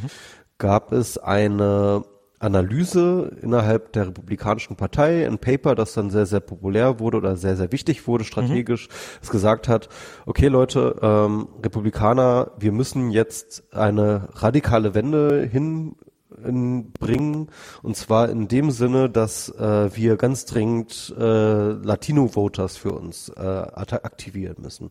Wir müssen pro Immigration sein und so weiter und so fort. Und mhm. wir müssen ähm, die, äh, die, wir müssen, wir müssen mehr, wir müssen diverser werden, ja, mhm. weil die, äh, weil die weiße Mittelklasse, die war halt, die ist einfach am Schrumpfen schon seit langem mhm. und vor allem auch relativ. Also ähm, sie sind ja mittlerweile äh, nicht mehr absolute Mehrheit, sondern nur relative Mehrheit innerhalb der, äh, der, der US-Gesellschaft. Und äh, im Endeffekt dieses Setzen auf die Auch weiße auf, auf Weiße, genau. Äh, das Setzen auf Weiße hat keine Zukunft. Wir müssen jetzt ganz dringend äh, diverser werden. Und das war dann auch so ein bisschen der Startpunkt so für solche Leute wie Mark Rubio, ja, der mhm. halt irgendwie ähm, mit Latino-Wurzeln jetzt als Präsidentschaftskandidat ins Rennen geschickt wurde. Auch Ted Cruz hat eigentlich eine ziemlich äh, pro-Latino-Geschichte sich versucht, da, da, da, da zu positionieren. Also. Und im Endeffekt ziemlich massiv sogar ziemlich massiv sogar. Und, ähm, und das war so ein bisschen die lange die Strategie. Und im mhm. Endeffekt ähm, hat Kellyanne Conway damals sozusagen das Gegenpaper dazu geschrieben. Also sie war zuerst auch eigentlich auf dieser Linie, aber im Endeffekt hat sie dann halt nochmal genauer in die Daten geschaut und hat gesagt, Moment mal, ähm, wenn wir die vielen weißen, frustrierten ähm, Working Class Leute aktiviert bekommen, ähm, ähm, dann reicht es trotzdem mit den Weißen äh, äh, eine weiße Mehrheit zu bekommen. Und dafür muss man nur eines machen, man muss halt absolut anti-Immigration gehen, weil das ist, das scheint zu ziehen. Ja? Mhm. Und das ist das, was sie halt entwickelt hat. Also diese, diese Strategie und diese Strategie-Paybook sind, sie hat da ein Paper drüber geschrieben, das dann eben äh, sehr, sehr einflussreich dann auch eben sozusagen bei dieser äh, Robert Mercer Leuten irgendwie war, mit denen sie dann über, äh, mit denen sie dann auch in, mit Ben in Kontakt kam. Ähm, sie spielte dann, wie gesagt, bei Cruz eine Rolle, aber halt eben nicht die große Rolle. Und als Trump dann losstieg und sagte irgendwie, they are rapists, they don't send their best, they are rapists, they are, uh, they are criminals und so weiter und so fort über die Mexikaner herzog, mhm. ähm, war klar, dass das ihr Kandidat sein würde. Ne? Also ähm, ja, also das Anti-Immigration-Ticket war im Endeffekt eine Gegenwette zu einem sehr, sehr populären Paper innerhalb der, ähm, äh, äh, der, der Republikanischen Partei. Also es war jetzt nicht so ein, so ein Zufallstreffer, sondern es war halt schon echt eine Mindermeinung die, ja. die dort äh, vertreten hat und äh, und die die am Ende dann doch Erfolg zum Nee, Erfolg nee, also da, also das das das das meine ich gar nicht. Also das ist okay, das ist natürlich auch ein Longshot, das weiß man nicht, ob es funktioniert, ob diese Meinung äh, aber es hat funktioniert und das ist also ich ich will jetzt nicht, ich will jetzt nicht äh, sagen, also ich will jetzt nicht die die sagen, dass diese Frau nicht äh, durchaus was auf dem Kasten hat. Mhm. Ähm, ich ja, ich frage mich ähm, wie gut sie darin ist, also ähm, dass die, die, diese, diese Massen weiterhin zu aktivieren. Weil dieses äh, Trump ist ein unbeschriebenes Blatt, was ihm ja erstaunlicherweise im Wahlkampf extrem weitergeholfen hat, das nimmt halt von Tag zu Tag ab. Er wird halt ein deutlich beschriebeneres Blatt. Und dieses, dass Obama äh, von den Bahamas aus heimlich im Untergrund äh, eine Regierung betreibt, die äh, gegen den gewählten Präsidenten arbeitet, äh, der nur deswegen nichts auf die Reihe kriegt ähm, und ähm, ständig gegen ähm, gegen. Obama hatte bis, bestimmt auch die Richter bezahlt, die dann seine Muslimbann aufgehoben haben. Das war ja, das war ja, das, das, das, das war ja, das war eine durchaus verbreitete ähm, ähm, so, so, ja, keine 48 Stunden bevor in Hawaii der Muslim-Ban aufgehoben worden ist, ist äh, Obama in Hawaii gelandet, zum Ange äh, ohne Echt, uns ja? vorher zu informieren. ja, ja. Das ist, das ist eine, das, das, das ist eine weit verbreitet, also das ist, äh, habe ich, nee, nee, so weit verbreitet ist sie eben gar nicht. Das, das ist das, das ist das Irre daran. Also ich habe das Gefühl, so dass, dass ähm, auch die konservativen, also ich, ich sehe so ein vorsichtiges We Wegschwimmen von Trump auch bei den, äh, bei den, bei den bekloppteren, äh, also bei, bei, äh, bei, bei den bekloppteren Konservativen und die, die, die, die Konservativen, die eigentlich quasi, also die, die, die Never Trumpers sozusagen, ähm, machen mir in letzter Zeit einen relativ gelassenen Eindruck eher. Und, ähm, und die Zahl der, der, ähm, also im Augenblick sieht es ja auch alles, habe ich das Gefühl, nicht gerade, also mal gucken, mal gucken, morgen ist ja die Abstimmung, also morgen wird ja dann ähm, dieses äh, Trump-Care entweder durchkommen oder nicht durchkommen und mal gucken, wie es dann weitergeht. Und ob's durchkommt, das ist ja auch eine spannende Frage. Und dann werden wir mal sehen, wie es beim Budget aussieht und sowas. Und das sind ja auch, ähm, also zum Beispiel dieses Budget, was jetzt, was jetzt von Trump vorgeschlagen worden ist, das ist ja auch ganz massiv gegen, gegen seine eigenen Wähler. Und mhm. es wird halt, und klar, sie probieren das zu spinnen, aber ich meine, also ich meine, wird das beliebig weit funktionieren? Was, was, liest, liest du eigentlich Breitbart regelmäßig? Äh, nee. Nee. nee, So, so weit gehe ich dann doch nicht. Der, also deren ich, Meinung ähm, zum Budget würde mich ja mal interessieren, was, also wie, wie sie das probieren hinzudrehen. Ja, aber ich, das sind ja auch äh, aber eigentlich relativ klare konservative Positionen, die er dort in dem Budget drin hat. Ne? Also ähm, Wehretat hoch, ähm, die äh, äh, Außenpol äh, ähm, äh, State Department, die fanden äh, Umweltschutz runter, naja, so aber sowas wie Wheels, äh, Meals on Wheels abschaffen, das ist ja jetzt im Augenblick so gerade das, das Lieblingsthema aller, aller, aller Liberalen. Das, das ist was, was, äh, was glaube ich selbst seinen Wähler, was sein, seine Wähler nicht mögen. Und, ähm, und das ist, also das, dieses Budget ist schon exorbitant herzlos, muss man einfach mal sagen. Und das ist, ähm, ich weiß nicht, ob das, ob das bei seiner Wählerschaft noch gut ankommt. Und, und seine Wählerschaft ist ja eigentlich auch gar nicht, das, das ist ja eigentlich das Irre. Er ist ja, er ist ja kein konservativer Kandidat in dem Sinne, dass er so ein, so ein, so ein, so ein äh, Minimalstaatkandidat war. Das war ja überhaupt nie sein Punkt. Er war ja, er wollte ja immer massiv investieren und so in, in, in, in, in Straßen und Infrastruktur. Davon ist nichts mehr zu hören. Und also er hat ja durchaus, er hat ja durchaus über die, die Anti, über die Anti-Immigrationsschiene hinaus hat er noch einige Punkte gebracht und davon ist nichts, nichts ja. in diesem Budget drin. Im Endeffekt die Kuschner-Linie dann wahrscheinlich, ne? ich weiß so. nicht, ob das die Kuschner-Linie ja. ist. Ich, ich habe ja mal, der Typ, der das gemacht hat, der das dann auch verteidigt hat, dieses, diesen Haushaltsentwurf, da, da sieht man auch mal, wie sowas zustande kommt. Äh, ich weiß, wo habe ich das gehört? Äh, der hat das in einem Interview erzählt, wie das zustande gekommen ist, dieses Budget. Nämlich, sie sind, sie haben sich Trump-Reden angeguckt und haben dann probiert, sozusagen seine Aussagen zu irgendwelchen Themen in, ähm, in, in, in Budget umzuwandeln. Geil. Und, ähm, und das scheint auch sein einziger Beziehungspunkt zu diesem ganzen Budget zu sein. Ja. Und also Budget ist, glaube ich, echt super schwierig. Also das ist, glaube ich, ähm, das ist ja immer auch ein Krampf, wenn das, wenn, wenn so eine Regierung das irgendwie in den USA durchsetzen will, das Budget, das ist ja. Das White House kann, kann das ja eh nicht machen, das habe ich jetzt gelernt, sondern das muss der Kongress verabschieden. Das ist genau. seine Wunschliste. Das ist seine genau. Wunschliste. Genau. Ja. Also er hätte da jetzt irgendwie, er hätte sich da, hätte da flashy da vorstellen können, irgendwie ein riesengroßes, ja, hier eine Trillion Investition in öffentliche Infrastruktur, was eben klar, die ganz super Konservativen, die ihn, also diese, diese Wirtschaftskonservativen, die ihn eh nie mochten, die werden ihn deswegen nicht mögen, aber bei seiner Wählerschaft, glaube ich, wäre das groß angekommen. Und, und das ist, und durchaus auch bei einigen Linken, weil dieses Land kann, könnte Investitionen in Infrastruktur durchaus mal gebrauchen. Das, das wäre keine dumme Idee. Ähm, und davon ist so gar nichts da. Also ich habe das Gefühl, dass er sich so komplett, also ich meine, er scheint ja auch nicht sonderlich viel zu machen den ganzen Tag über, aber ich habe das Gefühl, dass er, dass er sich da komplett draus zurückgezogen haben. Und ich weiß nicht, wie man mit, wie, wie man mit so, mit so einer Elanlosigkeit eine Diktatur starten will. Also das ist. Ja, also äh, ja, äh, ich glaube, ja, also er ist nicht glücklich, glaube ich, sehr. Also ich glaube, er hat sich das auch alles ganz anders vorgestellt. ja, das glaube ich auch. ich, meine, ich glaube, er, er hat auch einfach die Job Description nicht besonders genau gelesen, als er sich dafür entschieden hat, das zu machen. Also äh, ja, ich möchte gern König der USA werden.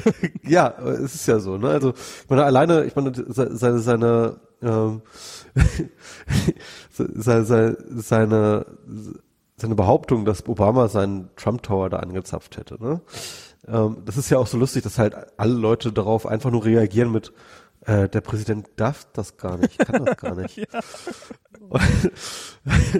Und äh, das, das offenbart einfach so, dass er einfach gar nicht weiß, was so ein Präsident so tut, ja, oder was ein Präsident kann und was ein Präsident nicht kann. Selbst jetzt, ich, glaub, ich glaube, er hat, er hat, ich, ich glaube, er hat einfach gedacht, ja, er ist einfach der geile Macker, so äh, mit vielen Presseterminen, ja, irgendwie viel Blitzlichtgewitter und äh, wenn halt und, und wenn halt irgendwas ist, dann nimmt er einen Telefonhörer, sagt irgendwie, macht XY und dann ist das Problem gelöst, ja.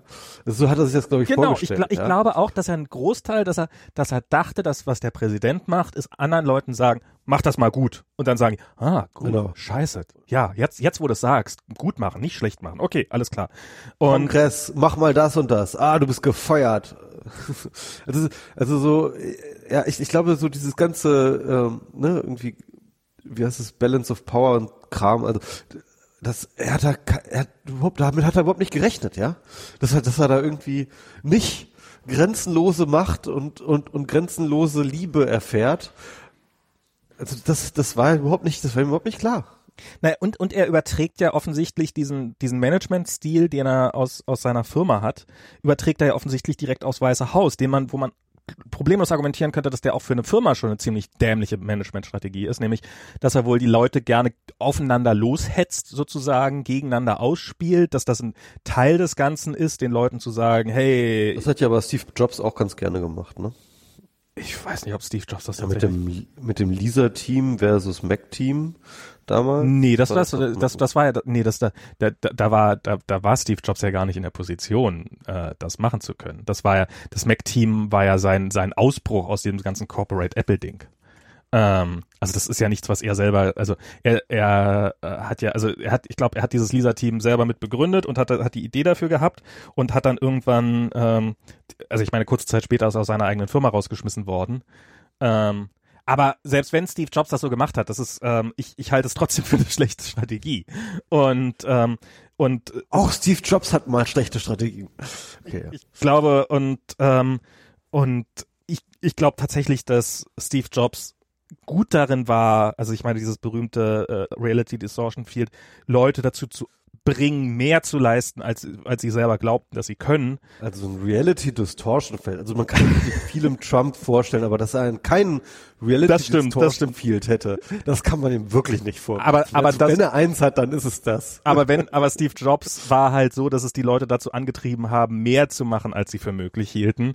Wohingegen ich bei Trump eher das Gefühl hat, habe, dass, dass es die Leute, also dass, dass diese Strategie dazu führt, dass die Leute weniger machen, als sie machen. Und, und dieses, ich finde auch so diese, diese, die, diese unnützigen, unnützen Felder, diese unnützen Kampffelder aufzumachen, das, das scheint mir auch keine, also ich meine, dieses, dass, dass, dass er seinen Pressesprecher dann offensichtlich dazu zwingt, ähm, äh, England, einen engen Verbündeten der, des, der Spionage zu bezichtigen. Ähm, so geil. Und äh, aber ey, vor, vor allem, was ist mich wirklich, wirklich, wirklich, wirklich total durch, also das fast alle diese komischen Claims, die er da macht, ne? Irgendwie ja. von Obama hat mich abgehört über Voter Fraud, über hast du nicht gesehen, diesen ganzen Kram, den er da erzählt, diese ganzen er hat das aus den Medien. Er, er, er liest das bei bei Infowars, er liest das bei Breitbart, er liest das, äh, er sieht das bei Fox News und haut das einfach, also das ist so, also das, das, er ist ja nicht mal der Urheber von diesem Quatsch, ja. Er ist ja, er ist ja nur einer von vielen Lesern, halt vielleicht ja. der wichtigste Leser, ja, von diesen ganzen verschwörungstheoretischen Quatschseiten. Und er ist Im halt Endeffekt ist er einer unter vielen Verbreitern von diesem ganzen Zeug. Also ja. ein sehr extrem wichtiger und wahrscheinlich vielleicht der wichtigste genau. Verbreiter, aber er ist das krasseste, das krasse ist dann, dass dann dieser Medienrhythmus ein, weil, weil wenn der wenn der Präsident so etwas sagt, ja, dann ist es halt einfach eine Nachricht. Scheißegal, ob das stimmt und scheißegal, ob das ja. es ist erstmal eine Nachricht auch für alle anderen Medien, wenn Trump sagt, dass Obama ihn abgehört hat, ist das eine Nachricht durch alle und zwar eine und zwar eine Top Nachricht, eine, eine Headline, Klar. ja. Und so kommt dann halt irgendwie irgendein spukiger Quatsch aus Breitbart ist dann plötzlich überall auf allen Titelseiten, ja? ja. Es ist, es ist so durchgeknallt. Das, also wenn man sich das so durch, es ist so durch, das ist, äh, man darf gar nicht weiter drüber nachdenken. Ist, ich glaube ich glaube auch wirklich, ich, das ist keine Strategie. Er glaubt das wirklich. Ne? Also ja. er liest das nach allem, er glaubt ich, das sofort. Nach allem, was ich bisher gelesen habe, glaubt er das und ist nach wie vor der festen Überzeugung, dass das schon noch rauskommen wird, dass Obama ihn abgehört hat und ihr werdet schon noch alle sehen. Genau. Und Weil das stand ja schließlich bei Breitbart. Und was bei Breitbart steht, das stimmt halt. Ich, ich glaube, ich glaub, das ist nicht, das ist nicht das, so wird das, sondern er hat das für sich jetzt einfach, das ist jetzt seine, das ist jetzt nicht mehr, an dem Punkt, also ich meine, bei, bei, als das dann mit. Und dann kommt Kelly in Conway und sagt, ja, das ist, America ja heute das Mikrowellen, das Mikrowellen, das war ja auch noch mit diesen Fold 7 Geschichten. Wollen wir über dieses das mal ach so, reden? Ach so, ja, ja, äh, stimmt das auch. Die Fold 7 äh, Revelations bei WikiLeaks, äh, wo sie dann sagte, ja, wir wissen ja heutzutage, dass auch Mikrowellen einen abhören. Okay. Das, geil. das hat sie wirklich in dem, in, in dem, also sie wurde darauf angesprochen, ne, auf Trumps ja, ja. Tweet mit Obama und so weiter. Also mit den Mikrowellen habe ich mitbekommen, ich habe nie, nie die Ursprungsgeschichte dazu gehört. Insofern. Doch, das war in einem Interview. Ja, ja, ja erzähl mal. Und, sie, und, und sie, ja, ähm, ja, also die Überwachungsmöglichkeiten sind ja heutzutage unbegrenzt. Ne? Also heutzutage sind ja sogar Mikrowellen, sind da, äh, äh, sind da ja Mikrofone eingebaut und die hören einen ab und so weiter und so fort. Halt wieder so ein typisches Ding, wie sie halt der, der Frage eigentlich ausweicht mhm. und halt im Endeffekt ähm, auf diese CIA-Revelations macht. Ne? Und es ist, was ich dann eigentlich noch äh, am spannendsten finde an diesen CIA-Revelations, aber können wir gleich nochmal drüber reden, ist halt tatsächlich inwiefern ähm, da WikiLeaks halt äh, in dem Team Trump spielt und das ist, äh, dass es genau so ge getimed hat, diese, diese, diese Veröffentlichung, dass halt ähm, die CIA ähm, mit, den, mit der Trump ja sowieso halt extrem auf äh, äh, Kriegsfuß steht. Das war, ähm, das war diesmal so richtig offensichtlich. Trump braucht Schutzfeuer, WikiLeaks feuert. Ja, das war richtig krass, oder? Also, aber du, ich muss mal ganz kurz aufs Klo, ja? Okay. Kennst ähm, mich ja. Ja, okay, dann, dann mach aber schnell. Äh, na toll, okay. jetzt, jetzt, wo wir gerade ein neues Thema aufgemacht haben. Ähm, ja, also, äh, das, ähm, das, ich meine, eigentlich war es ja schon bei den, bei den Clinton-E-Mails durchaus, also bei den Podesta-Mails war es ja schon durchaus offensichtlich und es sieht ja jetzt auch immer mehr, oder es ist, wird ja jetzt immer offensichtlicher, dass tatsächlich die Trump-Campaign sich auch organisiert hat mit Assange und, und abgesprochen hat. Äh, es gibt ja da den, wie heißt er, der jetzt unter, ähm, unter, mal gucken, wo haben wir es hier? Roger Stone, genau, Roger Stone, der die Klappe nicht halten konnte und äh, schon damals damit, also schon vorher getwittert hat darüber, dass jetzt demnächst was über Podesta kommen wird und sowas und das ja auch offensichtlich irgendwann mal Okay, Philipp Stefan schreibt gerade auf Twitter, er lebe live, wie ein MS Pro gepult wird. Ähm, sehr lustig. Ähm, ich schreibe mal kurz zurück, dass er ihm mal Sag ihm mal, er soll hinmachen. So. Ähm, und, und, aber das, also, Julian Assange, was hat dich so ruiniert? Das ist wirklich, das ist wirklich echt so irre. War das vielleicht, war das vielleicht, war, war Julian Assange schon immer äh, ein Hillary Clinton oder Liberalen oder was auch immer Hasser und hat er irgendeinen Deal am Laufen? Hat Putin ihm versprochen? Also das, das ist ja was, was ich ähm, so, so diese ganze ähm, diese ganze Russland-Verbindung, ähm, da möchte ich gleich mal noch mit Michi drüber reden, aber das, das finde ich ja irre, wie das, wie das geworden ist von einem, naja, ob das so wirklich so stimmt, das klingt jetzt aber ein bisschen an Haaren herbeigezogen, zu einem, naja, das, ähm, ähm, das, das wäre schon erstaunlich, wenn, wenn da nicht irgendwas wäre. Bist du wieder da? Worüber redest du gerade, ja? Über, über diese Russland-Verbindung der, der, der, der Trump-Regierung.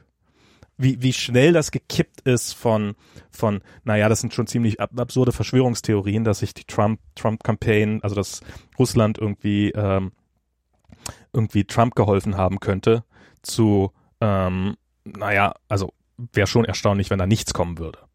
Oder? Ja. Also, also gerade auch über ähm, Assange jetzt, ähm, da, darum komme ich gerade. Und ich meine, dass Tillerson, das ist, das muss man ja auch mal sagen, dass Tillerson nicht am NATO-Treffen teilnehmen kann, weil er im April nach Moskau muss. Das ist, schon ziemlich unverschämt, ne? Ja, das ist, also, das ist auch schon ein gewisses, ein gewisses Übermaß an Taktlosigkeit. Also. ähm, ich, ich bin da zwiegespalten. Also ich halte diese ganzen, ich halte es teilweise bei den Demokraten und den Liberalen jetzt mittlerweile auch teilweise schon ein bisschen für Verschwörungstheorie, was da so herumgedingst wird. Also beispielsweise ähm, äh, diese ganze, dieses ganze Drama darum, wer den russischen Botschafter wann wie wo getroffen hat, ist halte ich für bist ziemlich Banane, ja? weil ähm, äh, der russische Botschafter ist in Amerika, um die ganze Zeit Politiker zu treffen und äh, du und die anderen Politiker sind äh, die schütteln jeden Tag Tausende von Händen und äh, ob da jetzt der russische Botschafter dabei war oder nicht,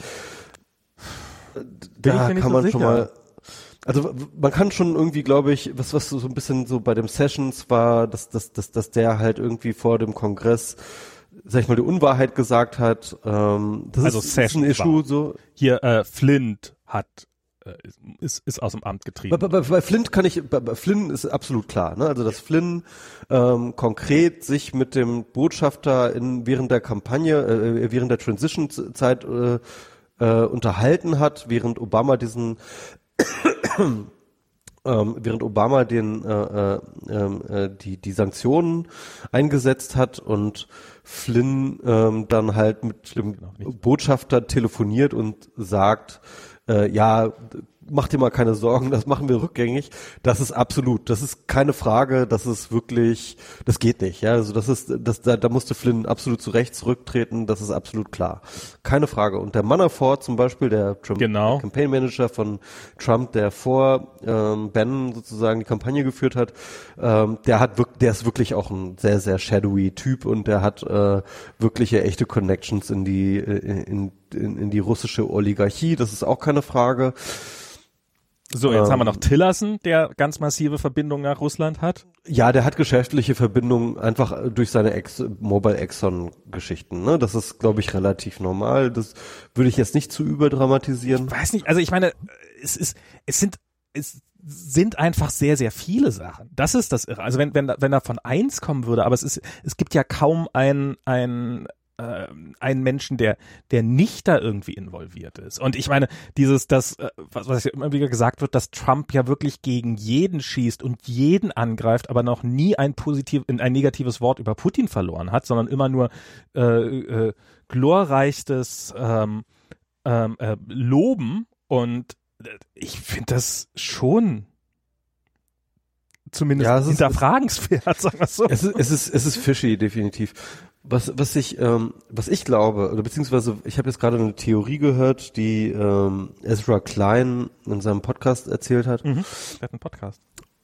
Äh, Ezra Klein, ja, äh, die Ezra Klein Show, äh, mhm. so ein bisschen, ja, egal. Auf jeden Fall, der hatte das, ähm, äh, der, der hatte folgende Theorie geäußert. Er meinte, ähm, die Trump-Campaign auch gerade weil dort halt einfach keine wirklichen Politprofis am Start sind und mhm. waren, ja, haben halt einfach die Russen ähm, so behandelt, wie sie auch alle anderen Interessensgruppen, die Gewerkschaften, die äh, äh, äh, die anderen Institutionen, die halt alle natürlich, also wenn du so eine wenn du so eine Kampagne machst, so eine so eine Präsidentschaftskampagne, kommen halt die ganzen Interessensgruppen, wollen sich mit dir treffen und so weiter und so fort, ja, und äh, äh, erzählen ihnen, was du, was sie so gut finden und äh, mhm. gucken, wo man Common Ground hat. Das ist einfach normal, ja, dass du halt ständig die ganze Zeit sich mit irgendwelchen Interessensgruppen auseinandersetzt und irgendwie aus irgendeinem Grund und vielleicht totaler politischer Unbedarf Unbedarftheit hat die Trump-Campaign äh, die Russen genauso sozusagen unter einem ähnlichen Ding abgespeichert, so, ja, irgendwie,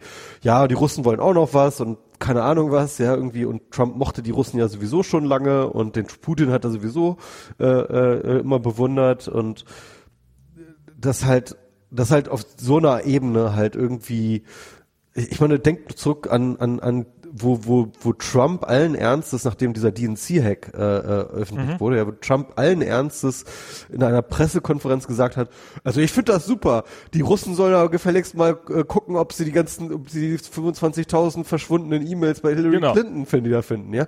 Also das sind so Sachen, was ist diese Naivität, also dass er halt irgendwie dort eine, äh, dass er dort eine feindliche gesinnte Macht, äh, eine, eine ausländische feindliche gesinnte Macht dort adressiert. Das ist sowieso nochmal auffordert, auffordert, ja, auffordert. Also ich, ich glaube, da hat er gar keinen Sinn für, ja. Also das, das ist, das kommt ihm gar nicht in den Sinn. Naja, aber das, gerade, aber gerade das würde, also ich meine, ich glaube, also äh, was ja bisher noch keiner sagt, dass er irgendwie irgendwie ähm, sozusagen von sich aus diese das gesucht hat, aber dass Russland das genutzt hat, diese Gelegenheit und diese Naivität, um da massiv das ganze Ding zu steuern, ähm, oder, oder zumindest zu versuchen, in ihre Richtung zu lenken und rechtzeitig Leute zu platzieren, das macht es ja dadurch eher glaubwürdiger als unglaubwürdiger. Ja, aber ich, ich glaube, diese Kooperation und die Steuerung ist ein bisschen übertrieben. Also ich glaube eher, dass es vielleicht irgendwie Kontakte gab und dass man irgendwie halt einfach, einfach so Common Ground gefunden hat, mit dass man Hillary Clinton scheiße findet, ja. Ja, ja, das, und, klar, das, also, ähm, naja, also es, es wird schon, also es wird schon auf Dauer auf eine, eine Hand äh, wäscht die andere hinauslaufen. Also das ist ähm, irgendwann wird, äh, falls, falls äh, sie, falls Putin Trump geholfen hat, dann wird er schon rechtzeitig dastehen und äh, sagen, du, das, das und das ist dafür fällig. Und ähm, ja, aber ich, ich glaube auch nicht, dass, also ich glaube Putin zum Beispiel selber, ja, ja, ich kann mir nicht vorstellen, dass er sich wirklich jemals hat träumen lassen, dass er Trump dort ins Amt hieft, ja. Das war nicht sein Intent. Hm. Ich bin mir ziemlich sicher, dass er diesen ganzen Quatsch gemacht hat, dass er diese, diese, dieses, diese Hacks angeordnet hat und so weiter und so fort und dass der, dass die russische Regierung drin ist und dass sie ähm, äh, aber das hatte zwei Dinge. Sie wollten einerseits äh, was gegen Hillary Clinton machen, ja, mhm. und zweitens wollten sie Chaos und Verwirrung stiften. Mhm. Dass sie tatsächlich irgendwie es schaffen würden, Trump äh, an die Macht zu kriegen. Ich glaube nicht, dass das jemals überhaupt auf dem äh, auf, auf dem Plan stand. Also ähm, Vielleicht haben sie nicht die Hoffnung gehabt, das zu schaffen, aber aber aber das, das also das das dass sie da das sind sicherlich die Sektenkorken geknallt, dass sie da, ja eben und dass sie das dass sie da probiert Einfluss zu nehmen, das finde ich und äh, ich komme da drauf wegen wegen Assange, weil es ja nun relativ offensichtlich ist, nicht nur dass Assange Trump hilft, äh, was jetzt ähm, was, sondern dass es ja offensichtlich auch tatsächlich Koordination oder Absprachen gibt zwischen der Trump-Campaign beziehungsweise dem Trump White House und Assange. Und wie, wie, wie, wie kommst du darauf jetzt? Ähm, das, da komme ich darauf, weil hier ähm, ähm, Roger Stone, jetzt muss ich den Namen schon wieder nachgucken, ähm, der ein alter Geschäftspartner von, von ein alter Freund von, äh, von Trump ist und auch lange Zeit in der Trump Camp oder am Anfang in der Trump Campaign drin war. Mhm. Ähm, erstens ähm, auf Twitter regelmäßig relativ kurze Zeit bevor irgendwelche Leaks kamen, die schon angekündigt hat, äh, bevor die auf Wikileaks erschienen sind mhm. und äh, auch Tweets abgesetzt hat, in denen er ja. sozusagen, haha, ist doch nicht verboten, mit Assange zu sprechen, so nach dem Motto. Also, aber ich glaube, seine, seine Position innerhalb der Trump-Campaign ist relativ umstritten. Ich glaube, er war am Anfang ein bisschen involviert. Er war am Anfang involviert, ist dann, ist nicht ganz klar, entweder gefeuert worden oder selbst gekündigt. Ja. Ähm, und aber arbeitet offensichtlich mit ihnen zusammen, weil also zumindest ähm, scheinen sie ein sehr gutes Verhältnis zu haben gerade. Mhm, und ja. Ähm, das und also irgendeine Form von, Ko äh, von Absprache hat es da offensichtlich gegeben. Und, ähm, und wenn diese, und ich spätestens, also ich meine, spätestens da hört es eigentlich auf, wenn, wenn an sozusagen, äh, wenn, wenn der das ist schon sehr fishy, ja. Das, das ist schon, sehr, das ist schon fishy. extrem fishy.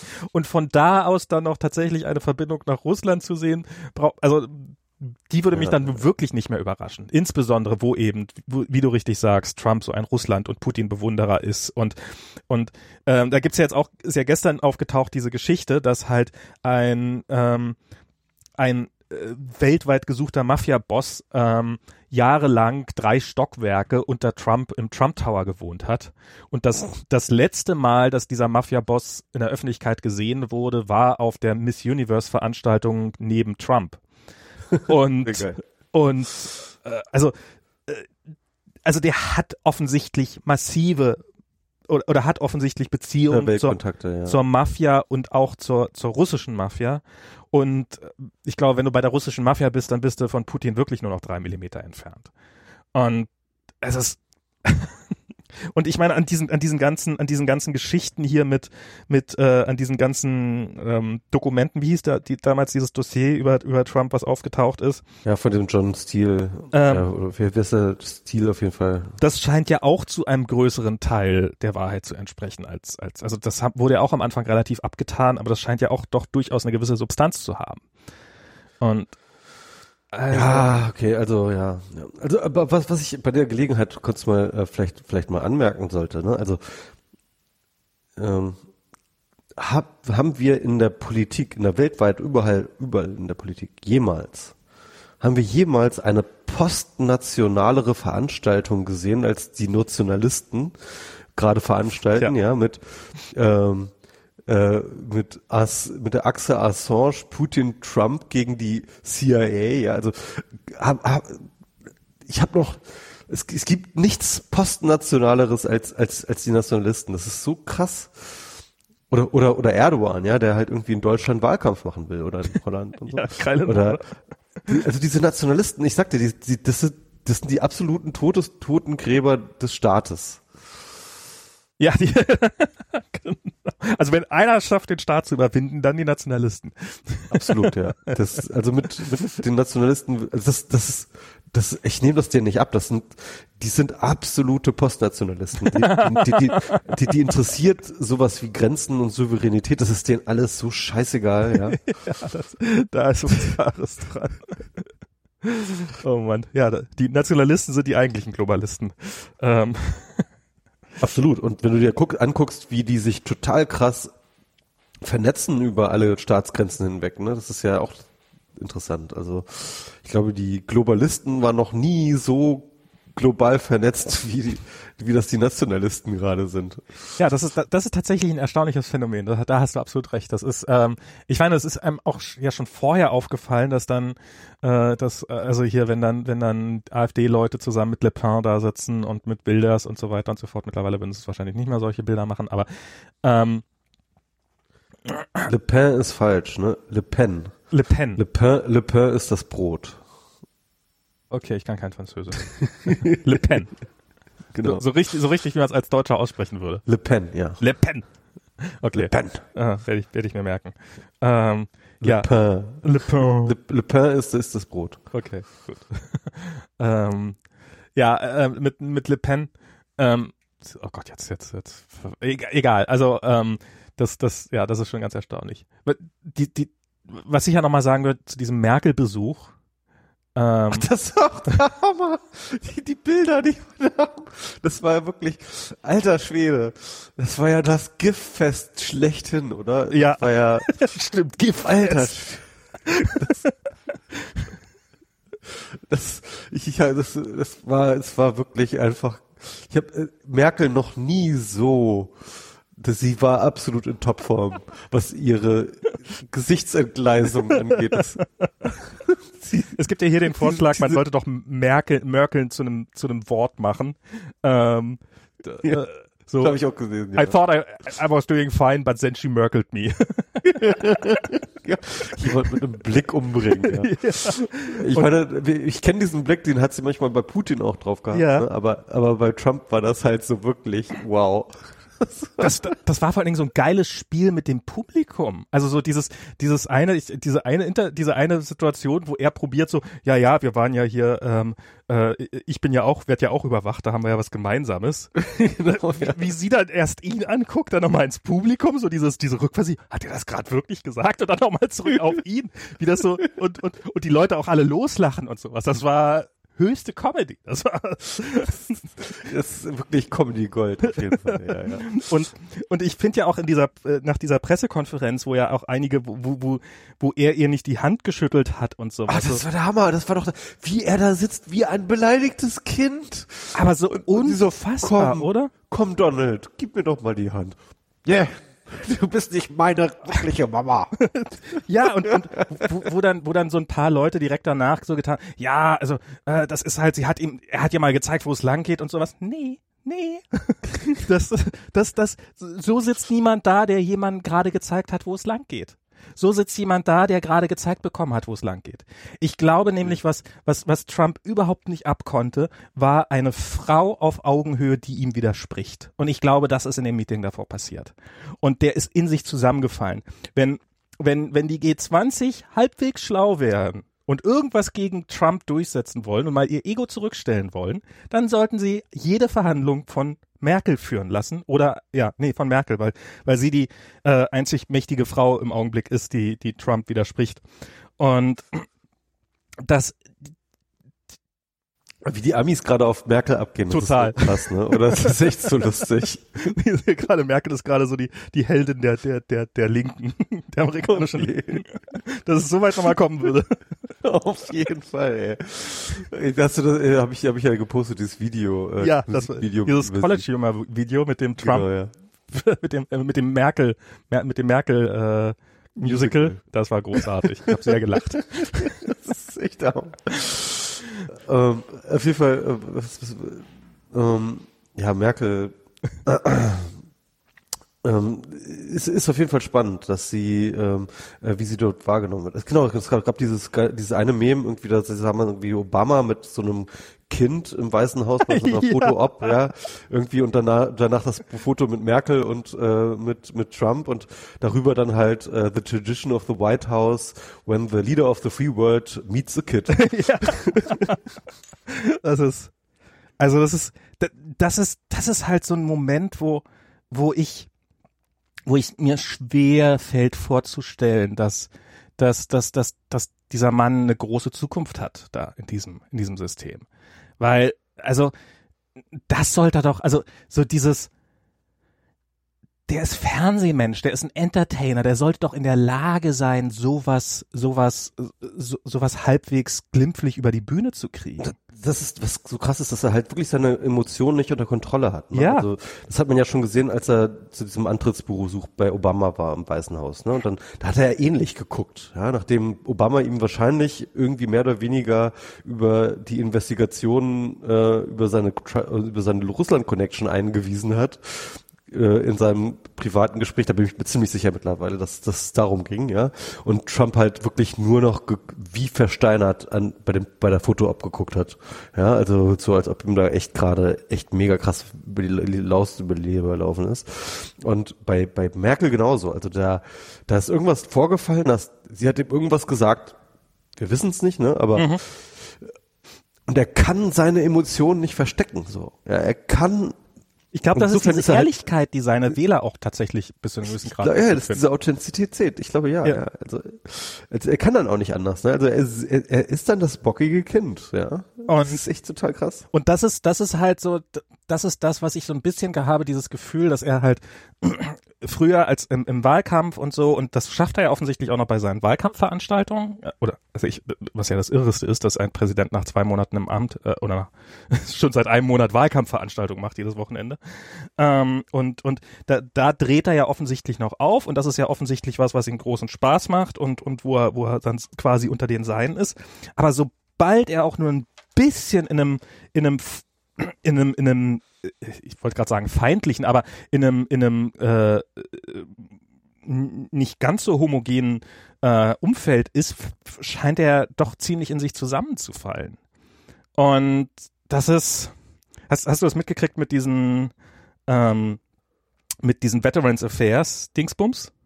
Ähm, Trump hat eine hat irgendwie Pressekonferenz gegeben, vor der Presse hat er so erzählt, was jetzt so die nächste Woche ansteht und so und hat gesagt, ja, heute Abend treffe ich mich, das wird ein wichtiges Treffen mit den äh, mit Veteranen und sowas und, und da und da und das wird mein erstes oder er hat nicht gesagt, dass es sein erstes Treffen ist, aber es wäre sein erstes Treffen geworden und und und ja, und das wird wichtig und alle, die was mit Veteranen zu tun haben, werden da sein und neben ihm sitzt sein Secretary for Veteran Affairs also der, der zuständig ist und der fragte so, wirst du auch da sein? Und, und der, und der schüttelt so den Kopf so, nee.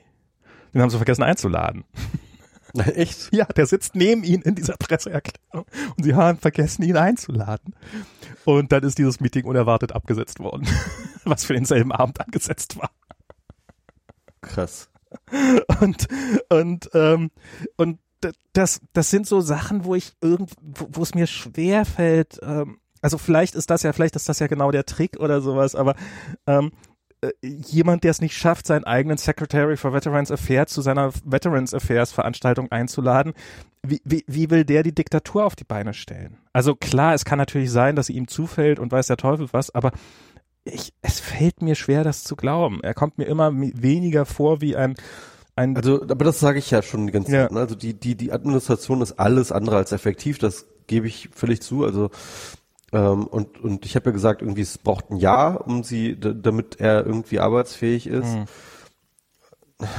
Also er braucht aber eigentlich nur gute Leute um sich herum und ich ja, glaube, er hat, hat da schon ganz, er, er, er, er, hat da glaube ich einen guten Kern von Leuten, also also sich mal einen fähigen Kern von Leuten mhm. ähm, hat er und ich glaube, er hat aber noch nicht sozusagen in die Tiefe die Leute so, ja und ich glaube, das das das muss noch erst kommen und und wenn er das hat, dann gnade uns Gott also ich, ich befürchte, dass sein Führungsstil diesen, das er, ermöglicht.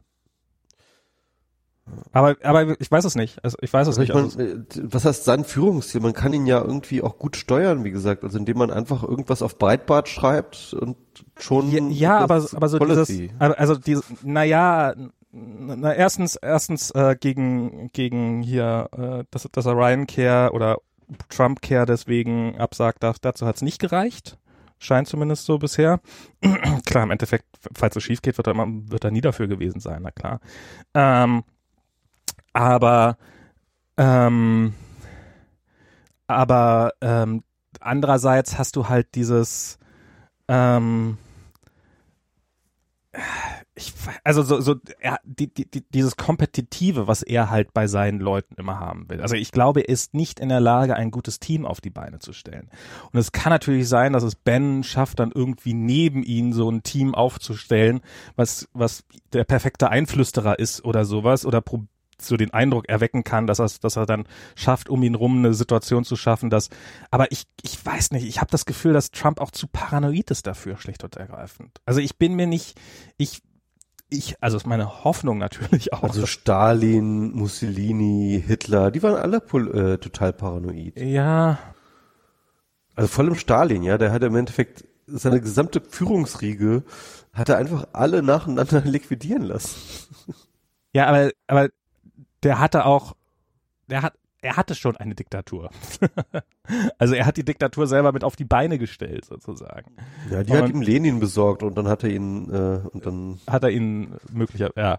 Ähm, ich weiß gar nicht, gibt es da irgendwelche Theorien, dass Stalin Lenin äh, beseitigt haben könnte? Ich weiß es nicht. Aber auf jeden Fall, ähm, ich. Ihn auf jeden Fall abgesetzt. Ich glaube, dass, dass äh, ich weiß nicht. Es fällt mir schwer zu glauben. Mehr, mehr kann ich nicht sagen. Es ist, ist ein Gefühl. Es ist, ich, ich sehe das Ganze und inzwischen, vielleicht ist es der Untergang der Welt, aber ich im, im Augenblick, also ich sehe nicht, wie jemand, der, der, der sich so schlecht unter Kontrolle hat, ähm, tatsächlich längere Zeit lang als äh, also gerade, also ich meine, Putin zum Beispiel investiert so viel Zeit darin, als mächtiger Mann rüberzukommen und mächtig zu wirken und sowas. Und und äh, der ist da auch diszipliniert und ich glaube, persönliche Disziplin gehört auch dazu. Und er hat auch Intelligenz. Und er hat auch Intelligenz. Und, und das, das sehe ich bei Trump nicht. Bei Trump, der war halt, der war halt schon immer so ein bisschen laissez-flair, so ein bisschen, bisschen, bisschen locker und so und hm, hm, hm, und aus der, aus der, aus der Hüfte geschossen und ich glaube, das hat ihn auch populär gemacht bei seinen Wählern. Aber er ist halt nie als, er ist halt als Macher rübergekommen, aber ich, ich habe das Gefühl, das zerfällt gerade und und das wird auch sein, über kurz oder lang wird das auch seinen Wählern auffallen. Also ein, ein, ein, Teil seiner Wähler. Natürlich nie allen. Es gibt, wird in 50 Jahren wird es Leute geben, die sagen, oh, Trump war der Größte. Ich meine, das muss man mal sagen über Hitler, also dass Leute Hitler immer noch für, für einen großartigen Strategen halten, obwohl er wirklich beeindruckend unter Beweis gestellt hat, dass das nicht war. Ähm, klar, natürlich wird es Leute geben, die ein bisschen, ein bisschen alle Ewigkeiten folgen, aber ich, ich glaube auch, dass äh, diese äh, historischen Vergleiche nur so und so weit führen. Ja. Ich glaube, dass wir schon eine ziemlich äh, äh, spezielle und außergewöhnliche Situation haben, ähm, die Trump überhaupt auch erst ermöglicht hat, also mhm. äh, Internet und so weiter und so fort, die Internetrevolution, die, glaube ich, jetzt erst so richtig anfängt, sozial einzuschlagen. Mhm.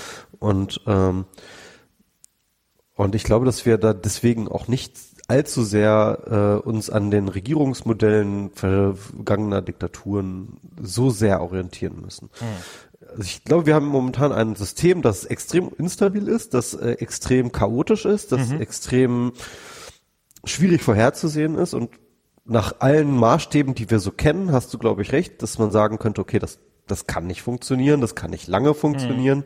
das wird irgendwann in sich zusammenbrechen und so weiter und so fort.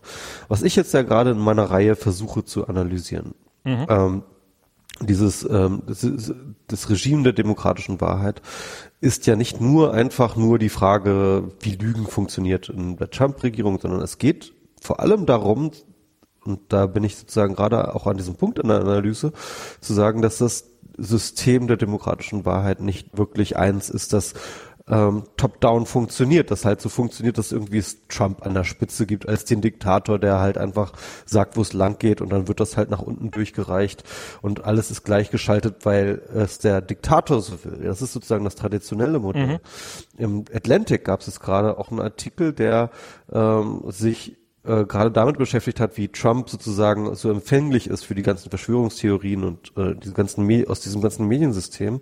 Und sie nannte das auch sehr schön ähm, eine äh, Bottom-up-Propaganda. Ja? Also ähm, es ist wie Propaganda, ja, wo mhm. eigentlich normalerweise sozusagen der, die Spitze des Staates bestimmt, was dann die Medien an äh, sozusagen Narrativen aussenden. Aber im Endeffekt haben wir das Gegenteil. Wir haben eine Bottom-up-Propaganda. Wir haben ein System von rechten Medien und Ideologien und Kulturen, die sich die entstanden sind mhm. und die eine ganz, ganz große Resonanzmasse innerhalb der USA ähm, anspielen und, und, und, und, und, und steuern und die Narrative und Verschwörungstheorien und Meme und so weiter und so fort produzieren, die dann wiederum von der Spitze aufgenommen und weiter verbreitet werden. Das heißt also, dieses Bottom-up-Propaganda ist halt, also ich habe immer das Gefühl, dieses, diese Konzentration, auch die, was wir jetzt gerade ganz viel gemacht haben, diese Konzentration auf Trump ist so ein bisschen wie die Konzentration auf die Spitze des Eisbergs uns entgeht das meiste. Wir sehen nur den Hampelmann da oben und mhm. denken uns, das kann ja nicht gut gehen. Aber ich glaube, dieser Hampelmann da oben ist nicht so wichtig für das, was ähm, eigentlich sozusagen momentan du meinst, er googelt. Bis zu einem gewissen Will ich so ganz so ganz so krass würde ich nicht sagen, äh, aber schon gewisser in gewisser Hinsicht. Mhm. Ich glaube, er ist schon so ein bisschen der ideale Kandidat, gerade weil er so auch so so äh, weil, weil Trump bringt keine eigene Ideologie mit. Ne? Mhm. Trump ist ähm, man kann von ihm halten, was man will, aber er ist kein Ideologe. Mhm. Er ist nicht wie Hitler oder wie Stalin, der jetzt, die jetzt irgendwie einen ganz krasse ideologischen Background haben und einfach glauben, dass sie das Richtige tun, weil sie auf der richtigen Seite der Geschichte sind, weil sie eine, eine krasse Ideologie haben. Das ist bei Trump nicht der Fall. Bei Trump ist es so, dass er, ähm, ähm, dass er relativ er ist eigentlich eine Leinwand, ja. Du kannst eigentlich alles auf ihn projizieren. Und deswegen haben ja auch viele Leute gedacht, dass Trump ja eigentlich ein heimlicher Liberaler ist. Und wenn wir den jetzt wählen, dann ist das eigentlich ein guter Kompromiss mhm. zwischen Demokraten und Republikanern. Das war wirklich ein Narrativ von viel, für viele ja, Leute, ja. ihn zu wählen. Und ganz andere, und andere Leute haben ihn völlig anders gesehen. Die haben gesehen, oh, ey, der ist ja weit rechts von den Republikanern. Super, den, den wähle ich, ja. ja. Also, also jeder konnte in ihm sehen, was, was man will. Und ich glaube, in dieser Hinsicht ist er nicht austauschbar, sondern er ist schon in gewisser Hinsicht so der ideale Kandidat. Naja, aber, aber äh, äh, dieses ja. Systems. Also was ich als System ähm, beschreibe oder als mhm. Kultur, ja, irgendwie als als als eine kulturelle Konfiguration. Aber ist denn ist denn da, also genau das meine ich ja, ist, ist denn da sozusagen in dieses, dieses, äh, die, dieses leere Behältnis, in das man alles reinprojizieren kann, ähm, glaubst du denn, dass das, ähm, äh, dass das, also glaubst du denn nicht, dass das, dass, dass er einfach zwangsläufig einen Großteil seiner Basis enttäuschen muss? Ja, aber solange er schafft, also Simon, ne, das, das ist auch wieder, auch in dieser Hinsicht ist Trump nicht austauschbar. Wenn du dir seine gesamte Geschäftskarriere anschaust, mhm. dann war er immer verdammt gut darin, ähm, Verantwortung von sich zu schieben. Ja? Mhm. Also es hatten immer die anderen Schuld. Egal was passiert. Also wenn er pleite geht, wenn er ähm, egal was war, ja, mhm. es hatten immer die anderen Schuld. Und er hat sich immer irgendwie rauslaviert aus, aus jeder Verantwortung. Und wenn du dir zum Beispiel dieses äh, verunglückte Jemen-Kommando da angeguckt hast, ja, ja. Da war es ja genauso. Also er hat den Befehl gegeben, das Ding zu machen, ja. Das geht schief. was sagt er? Ja, es war ja nicht mein Ding, das war ja von den Generälen. Ja. Genau. Er sich also das muss man sich mal vorstellen. Es ist so etwas wäre, das ist wirklich unprecedented, ja. Es ist, es ist, also es ist wirklich so sowas, sowas war vor, sowas war unter noch keinem Präsidenten überhaupt nur denkbar, dass ja irgendwie ähm, der Präsident einen Befehl gibt für eine militärische Operation, sich hinterher hinstellt und sagt, ich habe ich doch nichts mit zu tun. Ja, das ist ja mittlerweile ist ja sein und, und, sich und sich nicht hinter seine Generäle stellt, sondern seine, seine Generäle die Schuld zuschiebt, ja. Also also das sowas hast du noch nie gegeben, ja. Und bei Trump, ich glaube, das wir sind einfach auch so mittlerweile so gewöhnt daran, dass wir einfach so, ja klar, was denn auch das, sonst? Ich, ich meine mit den mit, mit dieser GCHQ äh, Behauptung wo, wo er sagt, wieso, wieso wendet er euch an mich? Ich habe das auch nur bei, ich habe doch auch nur gesagt, was ich bei Fox gesehen habe. Mr. Fox fragen. Ja. ja, das ist so geil, oder? und, und wo er dann in, in dieser, in ja. dieser, in dieser Rallye, in dieser, in dieser Veranstaltung hat er gesagt, ja, da wollen die Medien mich verantwortlich machen für das, was ich von ihnen wiederhole. Wie, also, ja, genau. soll ich dann die Verantwortung? Oder, oder in dieser Pressekonferenz, wo er, wo er dann sagt, so, ja, also ich habe ja die meisten Stimmen gehört ja, ja. von allen Republikanern. Und dann kommt dann die Frage. Wie von allen? Ja, aber, ja, von, von allen über, ja, was ist denn damit und so weiter? Was ist denn mit, äh, was ist denn mit, mit, mit, mit den Zahlen? Ja, ich meine natürlich von allen Republikanern. Okay, was ist denn mit dem und dem? So, ja, ich habe das auch nur irgendwo gelesen. Nee, das sind die Zahlen, die man mir gegeben hat. Also auf, das ist, genau, auf, auf genau, irgendeinen Mitarbeiter gegeben. Ah, sorry, ich habe das, das hat man mir gegeben. Also, es ist so unglaublich. Also, also ich meine, es ist halt wirklich, also wenn so ein Fünfjähriger, ja, das ist, er ist wirklich wie so ein Fünfjähriger. Ja mein der Sohn halt ist an vielen Fällen reflektierter als der. Und das meine ich ernst. Ja, und der nimmt, und der nimmt, äh, und der nimmt wahrscheinlich mehr Verantwortung auf sich. es ist so, also und was ich meine, ja, das ist halt der Punkt. Also das heißt, dieses Hinauslavieren aus allem und Möglichem, ja, ja ähm, das kommt uns kindisch vor, das ist albern, ne? aber im Endeffekt in Kombination mit dem Narrativ, das halt irgendwie Conway und Konsorten stricken, ja. ähm, funktioniert das halt einfach. Also ich, ich glaube, es funktioniert, okay. weil es, es hat es hat über die Wahlkampf funktioniert, was, was was wir schon komplett für irre gehalten haben, ja. funktionieren kann. Aber es hat funktioniert und ich glaube, ähm, die Leute sind empfänglich für sowas. Der, der, der Punkt ist ja der, die Leute wollen das glauben, ja, die wollen, also vor allem diejenigen, die Trump gewählt haben, die wollen doch glauben, dass sie die richtige Entscheidung getroffen haben. Natürlich. Die wollen glauben, dass Trump der richtige Typ ist, um da mal so richtig aufzuräumen in diesem Sumpf ja. äh, ähm, und so weiter und so fort. Die, und und sie brauchen ja nicht wirklich ein überzeugendes Argument dafür, dass sie richtig liegen, sondern sie brauchen nur eine Entschuldigung dafür, es nicht in Frage zu stellen. Sie brauchen kein Argument, das, sondern sie brauchen nur eine Entschuldigung, nicht hinter ihre eigene Überzeugung schauen zu müssen. Ja, ich, ich Und das ist das, was diese Narrative bewerkstelligen. aber das, das funktioniert, das funktioniert doch auch nicht ewig. Das funktioniert doch wirklich auch nicht ewig. Das ist doch, das ist Nee. doch was, was sich abnutzt nach, Bis zum Coup halt, ne? muss es funktionieren. Ich weiß nicht. Also vielleicht, vielleicht, ich habe, ich habe, ich habe keine, ich habe keine, also ich, ich, ich meine, ich, ich sehe diesen Mann, ich sehe seine Regierung, ich sehe, wie sie sich verhalten und, und klar, du kannst, du kannst natürlich leicht argumentieren, ja klar, die, die verschwenden einfach keine Zeit darauf, dass diese Sachen vernünftig zu machen. Die guten Leute, äh, bei denen arbeiten einfach im Hintergrund an dem Coup und, ähm, und Wenn sie sowieso, was alles schief geht, können sie halt auf jemand anders schieben. Das ist das, das ist, was Trump immer macht. Ja, aber vielleicht hat er auch den Coup nicht. Verstehst du? Vielleicht geht der auch schief. Ja, Vielleicht ist der schon schief gegangen. ja. Also ich finde ja, Ich meine, ich meine, der Coup-Gig ist halt dann schiefgegangen, wenn er erfolgreich ist. Also wenn jemand tatsächlich Trump stürzt. ähm, äh, ja, also, ähm, aber nee, ich meine, also ich, ich frage mich auch, ob, ob er sich, also am Anfang hatten wir dieses krasse hohe Tempo, dieser, dieser Muslim-Band, der innerhalb kürzester Zeit kam, dam, dam, dam, dam, die, diese Sachen und dieses Tempo, das, das hat ja dann plötzlich massiv an Fahrt verloren. Ja. Ähm, und ähm, ich frage mich, ob das ein Strategiewechsel war.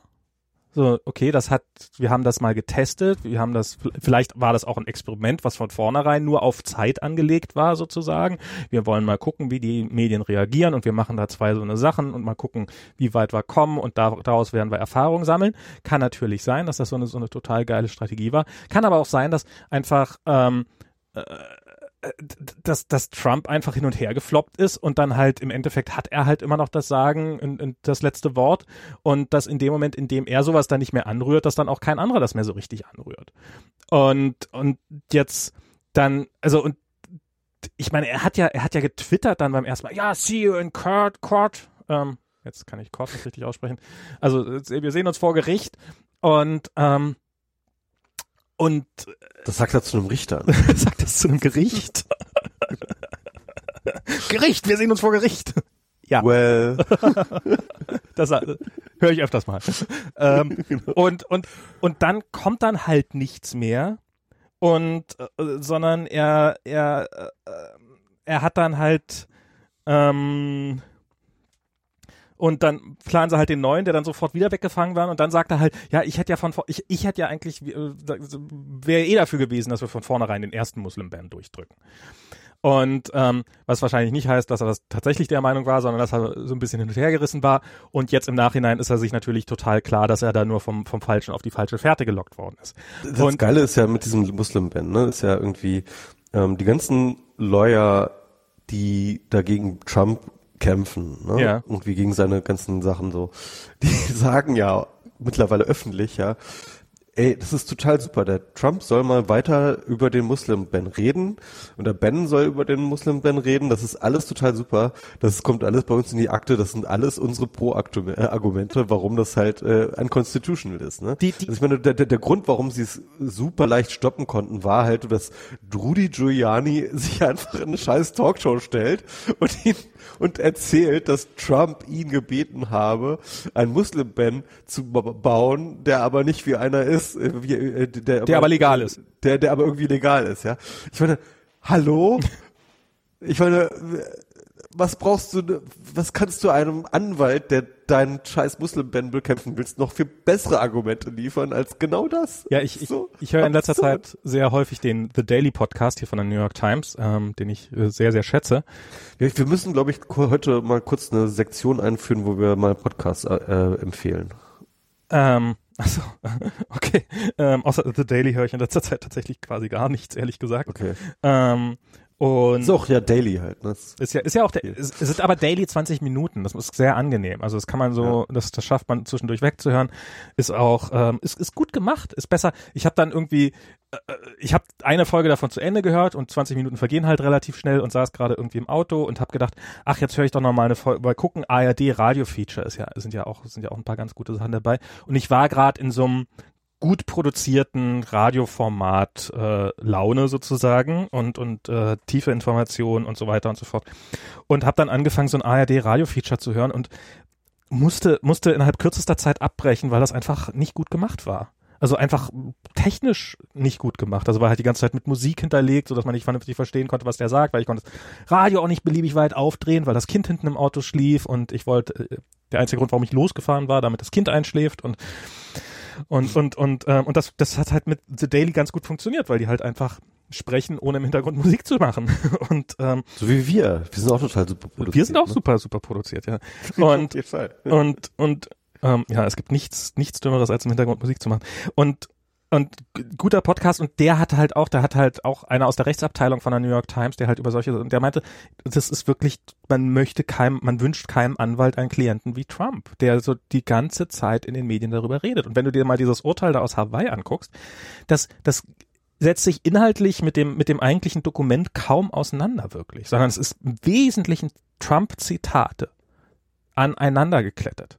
Und wenn er jetzt sozusagen, wenn er, bevor das Ding dann durch ist, sagt, ja, ich wollte das eh nicht, ich wollte ja eh den ersten durchdrücken und eigentlich war das ja nur der Versuch, das irgendwie legal zu machen, ähm, dann ist ganz klar, dass das halt äh, natürlich im Wesentlichen, also er sagt ja selber, das ist im Wesentlichen das gleiche wie das erste. Wenn er das sowas sagt, ja, dann ist es halt irgendwie klar, das ist auch, das ist ein Argument der Gegenseite. Hallo, und, und verstehst du, und bei solchen Sachen, bei solchen Sachen fällt es mir, wie gesagt, hm. schwer. Also ja, du kannst dich damit rausreden und du kannst deine Basis vielleicht irgendwie damit retten und du hast die Hoffnung oder so weiter. Aber wenn er den einfach, wenn er diesen Muslim-Ban ähm, handwerklich einwandfrei gemacht hätte und ein bisschen die Schnauze gehalten hätte und halt ein bisschen besser gewesen wäre, dann hätte, müsste er gar nicht großartig rumargumentieren oder müsste sein White House gar nicht rumargumentieren, sondern hätten sie einen Erfolg in der Tasche. Und gut, also ich, ich sag mal, ich sag es mal so allgemein, ja. ja. Also ich misstraue diesem Vertrauen an die Institution. Ja. Ich misstraue dieser Idee, dass äh, der Kongress Trump irgendwie in die Schranken weist, dass die Gerichte Trump in die Schranken weist. Also ich misstraue dem einfach, weil ich sehe, dass Trump eben und dass, dass Trumps Basis erstens überhaupt kein Verständnis für Gewaltenteilung hat. Ja. ja? Das ist denen scheißegal. Mhm. Die sehen äh, äh und und dass äh, Trump es schafft oder zumindest versucht, so darzustellen, als ob Gewaltenteilung eigentlich im Endeffekt nichts anderes ist als als ein Putsch. Ja. Mhm.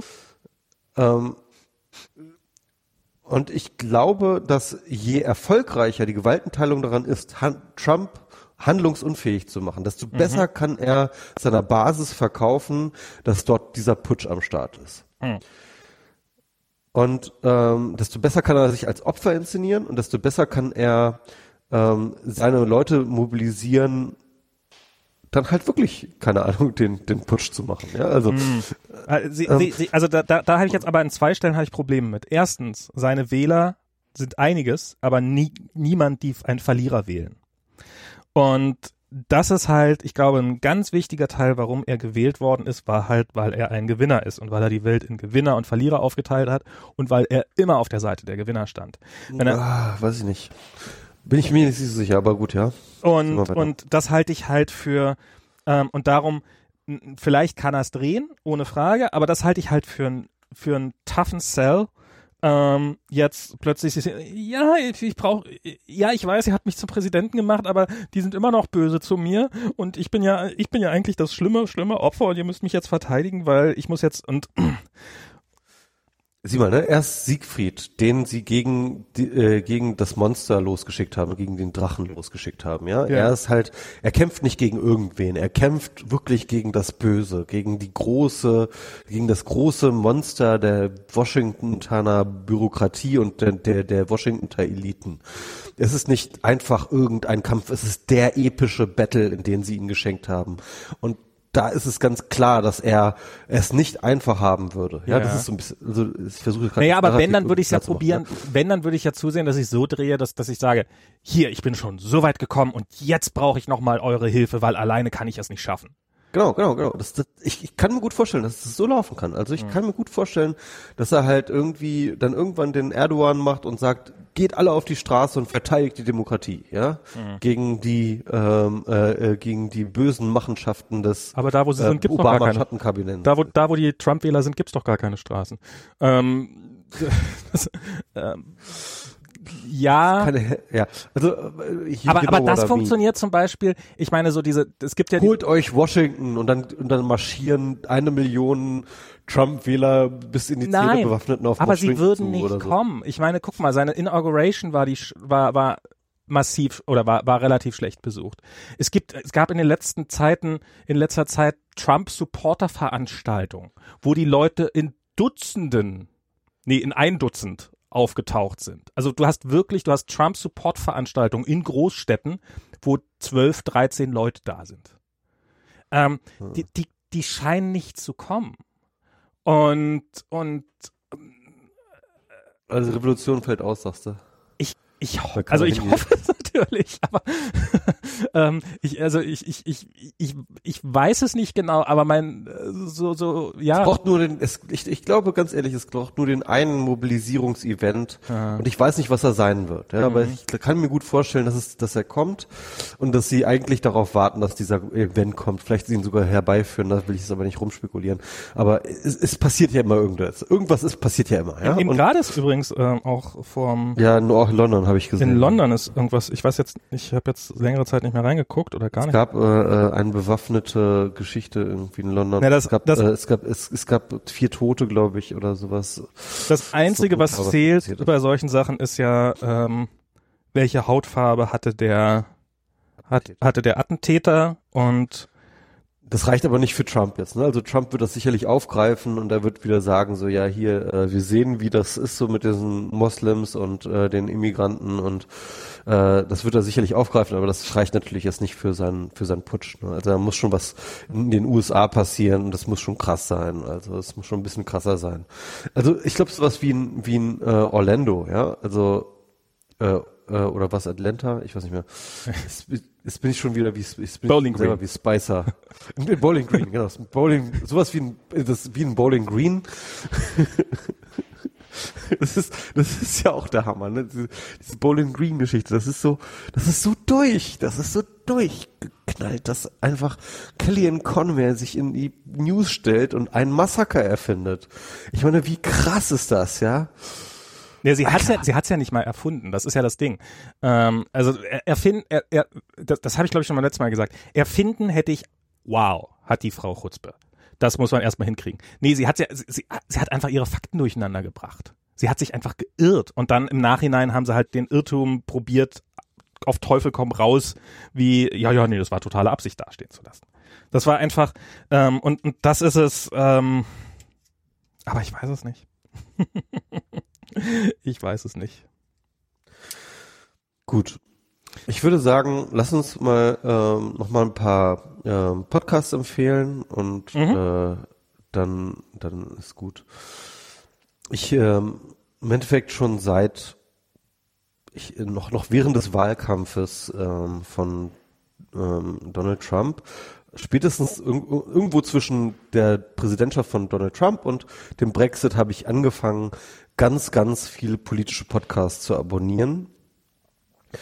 Ähm, der Hunger wurde auch übrigens dadurch geweckt, dass ich ähm, die Lage der Nation gehört habe, ähm, angefangen habe zu hören, das mich wirklich äh, sehr viel Spaß bereitet ha hat. So als erste ähm, ähm, als, als, als erster Tipp vielleicht, aber den kennt ihr wahrscheinlich alle, habt ihr wahrscheinlich alle schon abonniert. Ich, ich glaube ehrlich gesagt, dass kaum Hörer, die uns hören, die Lage nicht abonniert haben.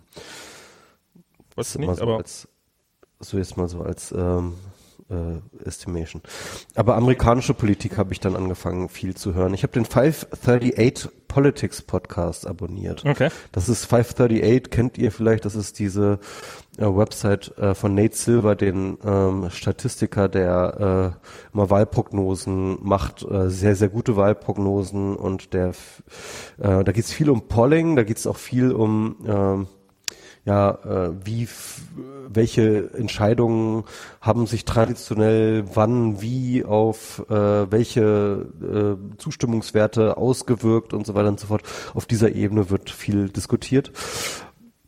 Was ich sehr empfehlen kann, ist äh, der FP's Editors Roundtable. Das ist äh, von Foreign Policy. Das Magazin Foreign Policy ist ähm, ein sehr renommiertes Magazin, das von allen Leuten in den USA gelesen werden, die irgendwas mit Außenpolitik zu tun haben. Ähm, das ist äh, David Rothkopf ist der ähm, eigentlich so Chef-Editor äh, und ähm, der macht mittlerweile seit Trump äh, zweimal die Woche, vorher einmal die Woche einen Roundtable, also das heißt so ein, so ein Panel, das auch sehr humorvoll und unterhaltsam ist, äh, mit sehr, sehr, sehr klugen Leuten, die mit sehr, sehr viel Erfahrung in sag ich mal, Foreign Policy sich auskennen und dort auf einem sehr, sehr hohen Niveau ähm, diskutieren. Seit Trump ist das ähm, schon ein bisschen zu einer Shitshow verkommen, insofern, dass sie halt eigentlich nur noch sich die ganze Zeit vor den Kopf fassen, was dort passiert in der Hinsicht. Mhm. Aber es ist trotzdem sehr hörenswert und es ist sehr, sehr, es ist auf sehr hohem Niveau und es macht Spaß zu hören. Der Political Nerdcast ist ähm, von Politico, der, äh, der Website Politico, Nerdcast, also Nerd in dem Sinne, dass es Politik-Nerds sind, die sich sehr, sehr gut mit der amerikanischen Politik auskennen, die sich sehr, sehr reingenördet haben in die äh, vergangene Politik und die ja eigentlich mehr oder weniger die aktuellen Ereignisse rund um ähm, äh, amerikanische Politik behandeln, nicht nur Trump, sondern auch zum Beispiel Congress. Ähm, wie geht's den Demokraten? Was machen die? Wie wie ähm, sind die gerade drauf und so weiter und so fort. Auch ähm, sehr hörenswert und sehr gut informiert. Ezra Klein Show habe ich schon vorher ein bisschen angedeutet.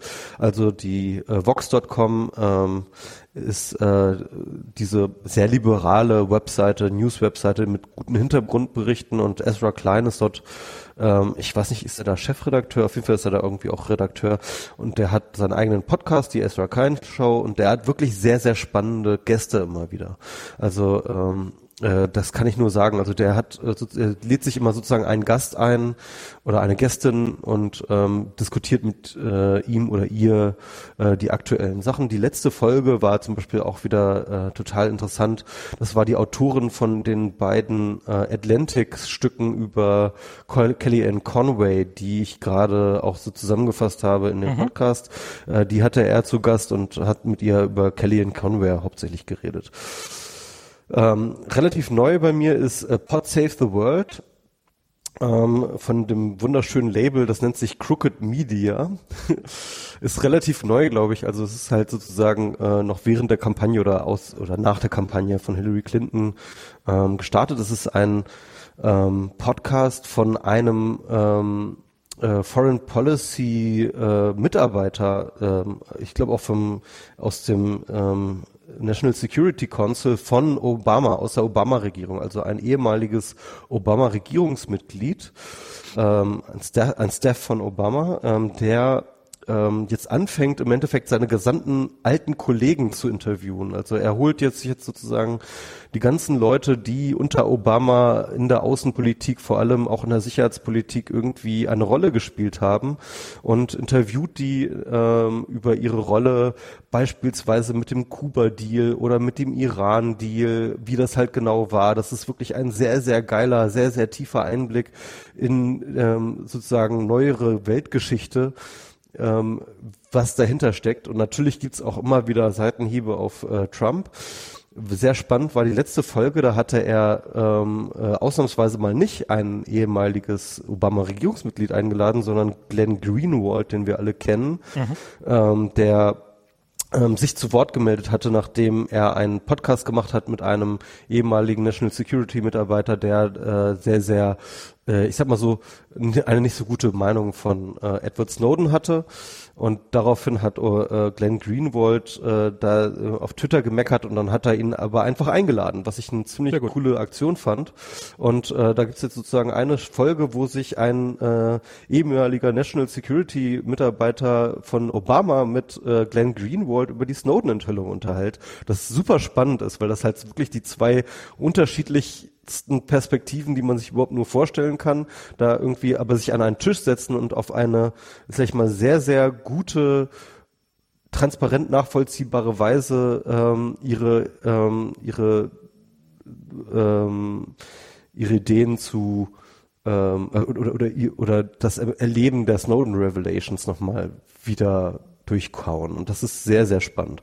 Sehr, sehr geiler Podcast. Ähm, ich würde dann noch mal ganz kurz, das ist jetzt kein Podcast, aber ich habe ähm, zu meinen Recherchen zur Alt-Right habe ich mittlerweile eine, wie ich versprochen habe, eine Linkliste angelegt, die ähm, auf meinem Blog mspro.de zu finden ist. Also wenn ihr euch in das Thema Alt-Right einlesen wollt, das sind die ganzen Links, die ich gelesen habe, habe ich dort mal zusammengestellt. So, jetzt bist du dran, Max. Okay, also ähm, Podcasts, wie gesagt, im Augenblick höre ich tatsächlich nicht viel mehr als The Daily. Ich habe mir jetzt gerade noch The Ezra Klein Show ange äh, abonniert und was ich noch höre ist ähm, Hello Internet. Das ist von diesem CGP Grey Typen ein Podcast, ist aber ist einfach im Wesentlichen Quatsch-Podcast. Also es ist äh, ganz unterhaltsam gemacht, weil er halt so vielen Themen eine, eine gute Meinung hat. Ist jetzt ein relativ unkoordinierter Podcast. Ich würde jetzt mal sagen, so ein bisschen wie unserer. Ähm, Höre ich sehr gerne. Ähm, hat jetzt schwer ein Thema. Ansonsten will ich jetzt mich eher auf meine YouTube-Subscription-Liste mal äh, oh ja, das ist gut. verstärken.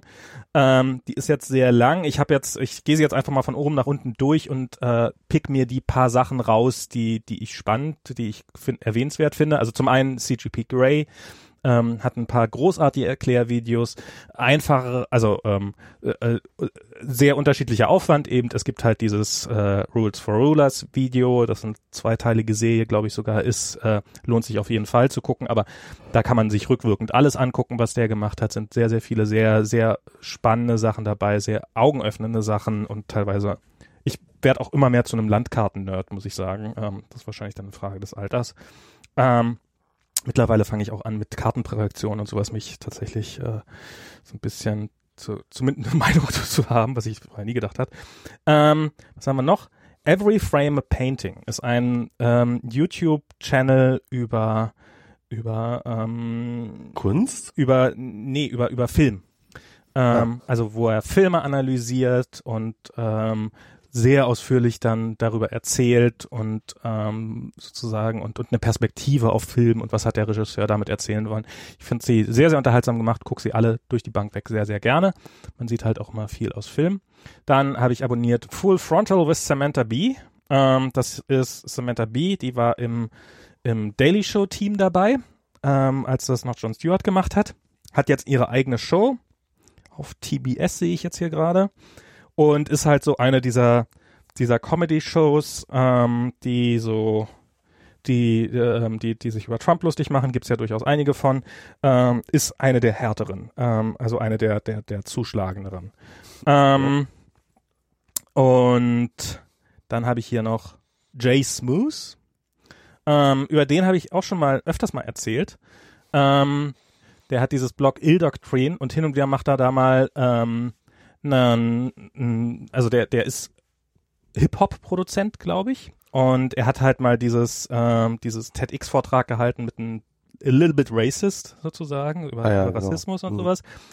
Und er macht leider viel zu wenige davon, aber hin und wieder hält er einfach mal sein, Kamera, äh, sein, sein Gesicht in die Kamera und erzählt seine Meinung zum Thema. Und ähm, selbst bei Themen, wenn es um irgendeinen Hip-Hop-Star geht, von dem ich noch nie gehört habe, ich finde ich finde seine Meinung eigentlich zu jedem Thema interessant, weil äh, er auch sozusagen immer natürlich erzählt, wie er zu, dazu gekommen ist. Ähm, so, dann gibt's so Sachen wie äh, kurz gesagt, äh, in a nutshell, das ist, keine Ahnung, warum das auf Deutsch ist eigentlich, warum der Channel Deutsch heißt, wo so ähm, naturwissenschaftliche Phänomene erklärt war, werden als, äh, auf Englisch oder was? Auf Englisch, ja, auf Englisch. Okay. Ähm, ich weiß nicht, vielleicht haben die auch einen deutschen Kanal, ich weiß es nicht. Sie sagen auf jeden Fall immer perfekt kurz gesagt. Insofern habe ich das Gefühl, äh, vielleicht ist das so, dass die irgendwie auf Deutsch angefangen haben, dann irgendwann mal festgestellt haben, so gut funktioniert es nur, wenn man es auf Englisch macht und dann haben sie es halt auf Englisch gemacht oder irgendwie sowas. Würde mich mal interessieren. Ähm, Late Night with Thess Meyer lasse ich jetzt mal kurz weg. Das ist auch hier ähm, eine, auf NBC kommt der, auch so eine Late Night Show, die sich über Trump lustig machen. Ähm, was habe ich hier noch so? Nerdwriter ähm, ist auch so ein bisschen philosophisches Erklär irgendwas, nutzt sich leider ein bisschen schnell ab. Äh, dann erzähle ich ja noch mal einen von Leuten, die ich persönlich kenne. Queer Morma heißt das. Die wohnen hier. Das sind Freunde von Diana oder von uns, ähm, die auch eine Tochter haben, die halt äh, ein lesbisches Paar sind und darüber erzählen, wie sie zusammen ihre Tochter großziehen. Und äh, das ist spannend. Das ist, also es ist, ist einfach, ist teilweise süß, ist teilweise Weinse. Ich, es gibt ein, ähm, das müsste jetzt, es gibt ein Video, wo sie quasi fast bei der Geburt dabei waren. Ähm, und so, aber auch so Fragen wie zum Beispiel, ähm, ähm, das Kind hat keine zwei Mamis. Was, was ich dachte, was ich halt so, davon wäre ich ausgegangen, dass sozusagen, also bezeichnen sich halt beide als Mutter. Und ähm, sind sie aber sich aber beide als Vater. Nee, ähm, ein, eine ist eine ist Mami und die andere ist halt sozusagen eine Daddy. Sie ist halt sie ist halt Eltern, aber sie ist nicht die Mutter. Ah. Also sie hat kein Wort dafür und das ist ganz klar, wenn über Mami gesprochen wird, dann ist das die eine von den beiden. Okay. Und das war sehr lustig. Die haben hier, die waren hier nämlich mal bei uns zu Gast. Also die, die, die haben, äh, es gibt hier so eine Babysitting-Koop sozusagen. Ich passe auf dein Kind auf, dafür passt du auf mein Kind auf. Und da war ähm, deren Tochter hier und ähm, die ähm, und ist halt von der Nichtmutter abgeholt worden. Die hat auch gesagt, ja, wir gehen gleich runter zu Mami und äh, so. Es ist halt und sowas erklären sie da halt so ein bisschen, äh, woher das kommt und sowas. Ist ganz, ist jetzt. Dann gibt's sowas wie Scientium oder SciShow oder sowas. Das sind halt, gibt's halt Smarter Everyday. Smarter Everyday ist noch ein ganz großartiger Podcast. Ist von ähm, einem. Texaner gemacht, der bei der NASA arbeitet und irgendwie es schafft, nebenbei noch ähm, ziemlich gute, ziemlich unterhaltsame äh, Wissenschaftsvideos zu machen, so aus dem Hintergrund. Also das ist halt auch nur eine äh, Behörde. ja, der wird auch nicht mehr lange Geld dafür haben, hier nebenbei so wahrscheinlich dieses dieses Zeug zu machen. Äh, wenn er ja dann wahrscheinlich für Elon sch äh, schuften bald. So, dann habe ich hier The, The 8-Bit Guy. Äh, du, du kann, kann ich kurz mal noch mal aufs Klo? Wenn Geek auf Klo, dann erzähle ich ja alleine vor mich hin. The 8-Bit Guy, äh, ein glatzköpfiger Typ, der über alte Technik erzählt, äh, über und zeigt, äh, ich weiß nicht, ich finde, ich finde, ich, was, was ich da noch, was da noch passt zu dem Thema ist Techmoan, also T-E-C-H-M-O-A-N,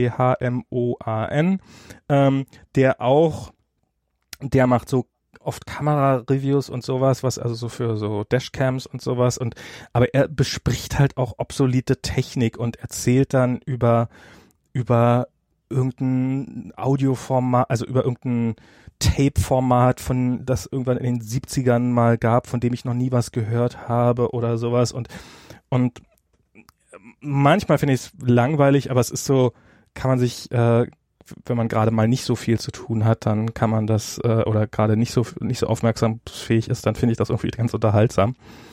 Ähm, Vox haben wir ja schon mal hier, Esra Klein gerade erwähnt, sein Podcast. Ich finde Vox, die Webseite, finde ich, naja, oft ein bisschen zu clickbaity und ähm, so ein bisschen, also da bin ich immer ein bisschen vorsichtig, was so, was so die Sachen angeht. Ähm, der YouTube-Kanal von denen ist sehr, sehr großartig. Die machen sehr viele Videos, ähm, die dann viele von denen einen sehr viel längeren, also für einen längeren Zeitraum angelegt sind, relativ viel Aufwand drin steckt, zeitloser sind, nicht, nicht, nicht so stark politisch sind, natürlich auch viele Sachen politisch ähm, und ähm, oft großartige Sachen dabei. Das, das ist, ähm, da sieht man mal, dass bei, bei YouTube die Monetarisierung doch anders funktioniert als, als im geschriebenen Bereich. Ähm, Vsauce ist ähm, Gott, wie erklärt man das? Ähm, ich, ich sag mal so, guckt, guckt euch eine Folge an, entweder ihr mögt's oder ihr mögt's überhaupt nicht. Ähm, ich mag die meisten Folgen sehr gerne. Er redet über Technik, über Philosophie, über Wissenschaft, über und kommt von einem Thema aufs andere. Ähm, hart durchgeskriptet, keine Sekunde spontan davon, aber, aber ich finde es interessant. Ich finde es einfach eine sehr interessante, sehr interessante Show.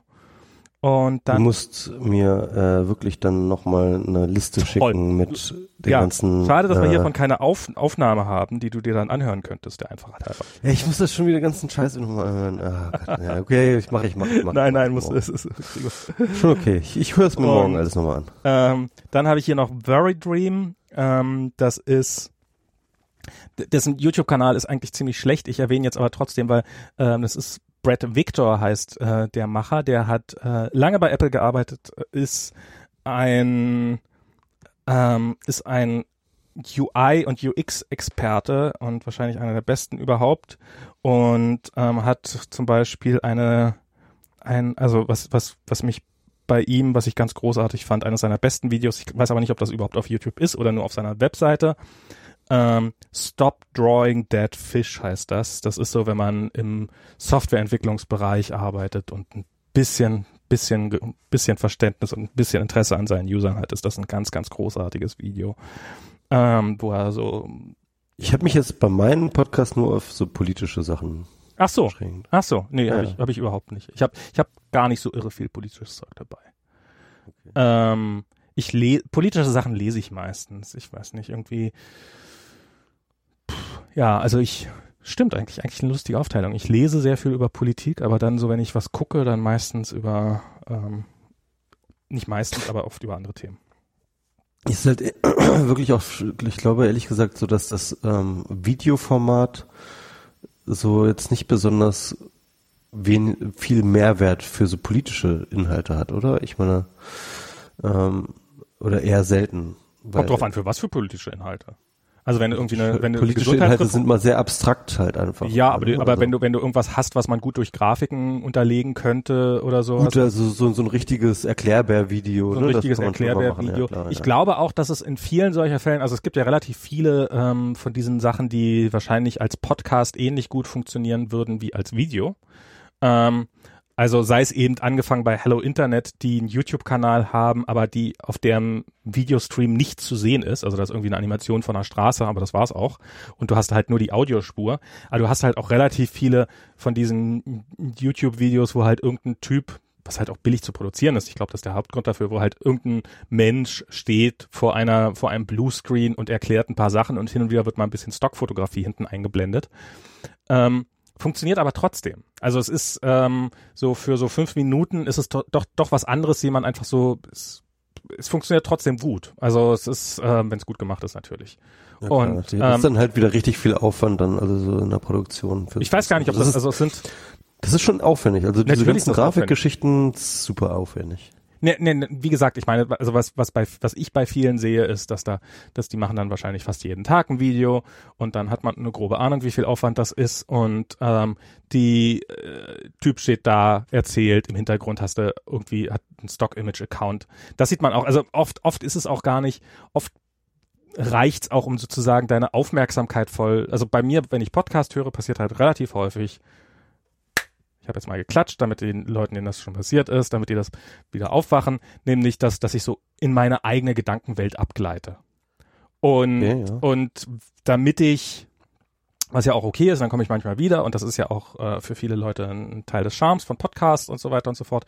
Aber wenn ich Aufmerksamkeit halten will, ist es für mich durchaus gut, wenn auch das Auge mit beschäftigt ist. Und, und ich glaube, das ist einfach alles. Ansonsten würden die, glaube ich, viele von den Sachen tatsächlich exakt genauso gut als Podcast funktionieren. Aber ja, das ist, ist halt wie es ist. So. Ja, cool. Dann haben wir doch jetzt irgendwie noch ein bisschen Mehrwert geliefert. endlich können die Leute mal endlich was Anständiges hören und nicht immer dieses bescheuerte WMR. Genau. Also, bis zum nächsten Mal, wenn dann wieder die Trump, Trump, Trump, Trump, Trump, Trump Show ist. Stimmt, die Trump, Trump, Trump, Trump, Trump Show ist jetzt unser neuer Slogan. Trump, Trump, Trump, oh Trump, Trump, Trump, Trump, Trump, Trump, Trump. Oh Gott. So ja, aber ich meine, irgendjemand muss den Job ja machen. Ne? muss, die, die, Medien übernehmen ja nicht. Ansonsten berichtet ja echt keiner über Trump. Genau. Niemand eben. redet über Trump. Das ist, eben, eben. das ist, das sind diese Lügenmedien. Die, er ist Präsident und kaum jemand weiß es überhaupt. Ja. aber ich meine, ja, Aber das ist auch wirklich das, womit ich mich momentan, ehrlich gesagt, das ist halt einfach so, ich, ich beschäftige mich damit. Es ist einfach so. Man muss ja auch, also das, das muss ich aber auch sagen. Dieser Podcast ist einfach über das, also jedenfalls von meiner Seite aus, über das, womit ich mich beschäftige. Also bei mir ist es so, dass ich in diesem Podcast nur mit Themen rede, von denen, mit denen ich mich nie beschäftigt habe. Eben, genau. Das ist doch immer nur so, das macht man noch einen Podcast. So macht man was. Nee, aber was, was, was ich halt, das, äh, Trump funktioniert auch für seine Gegner ganz gut. Es ist halt, er ist halt, er hat halt eine gewisse Faszination, die halt auch, also ich meine, wenn man den noch geil finden würde, dann, dann wäre es, äh, kann ich schon verstehen, warum man dann so an ihm klebt. Du ganz ehrlich, ne? Ich bin ja momentan, also diese diese Reihe, die ich mache, die macht mir ja so viel Spaß. Also ich bin ich bin ja eigentlich Vollzeit eigentlich dabei und schreibe diesen diese Texte. Das ist ja richtig viel Text so und äh, jede Woche irgendwie einen Text raushauen. Ja. Ähm, aber es macht mir so viel Spaß auch. Also ich ich, äh, ich ich sag mal so, der Punkt ist, was was was mich an Trump nur so wirklich nervt, ist halt diese, diese tägliche Berichterstattung, also mhm. tägliche Hinterherrennen hinter jedem Furz, den er gelassen hat, so, ja.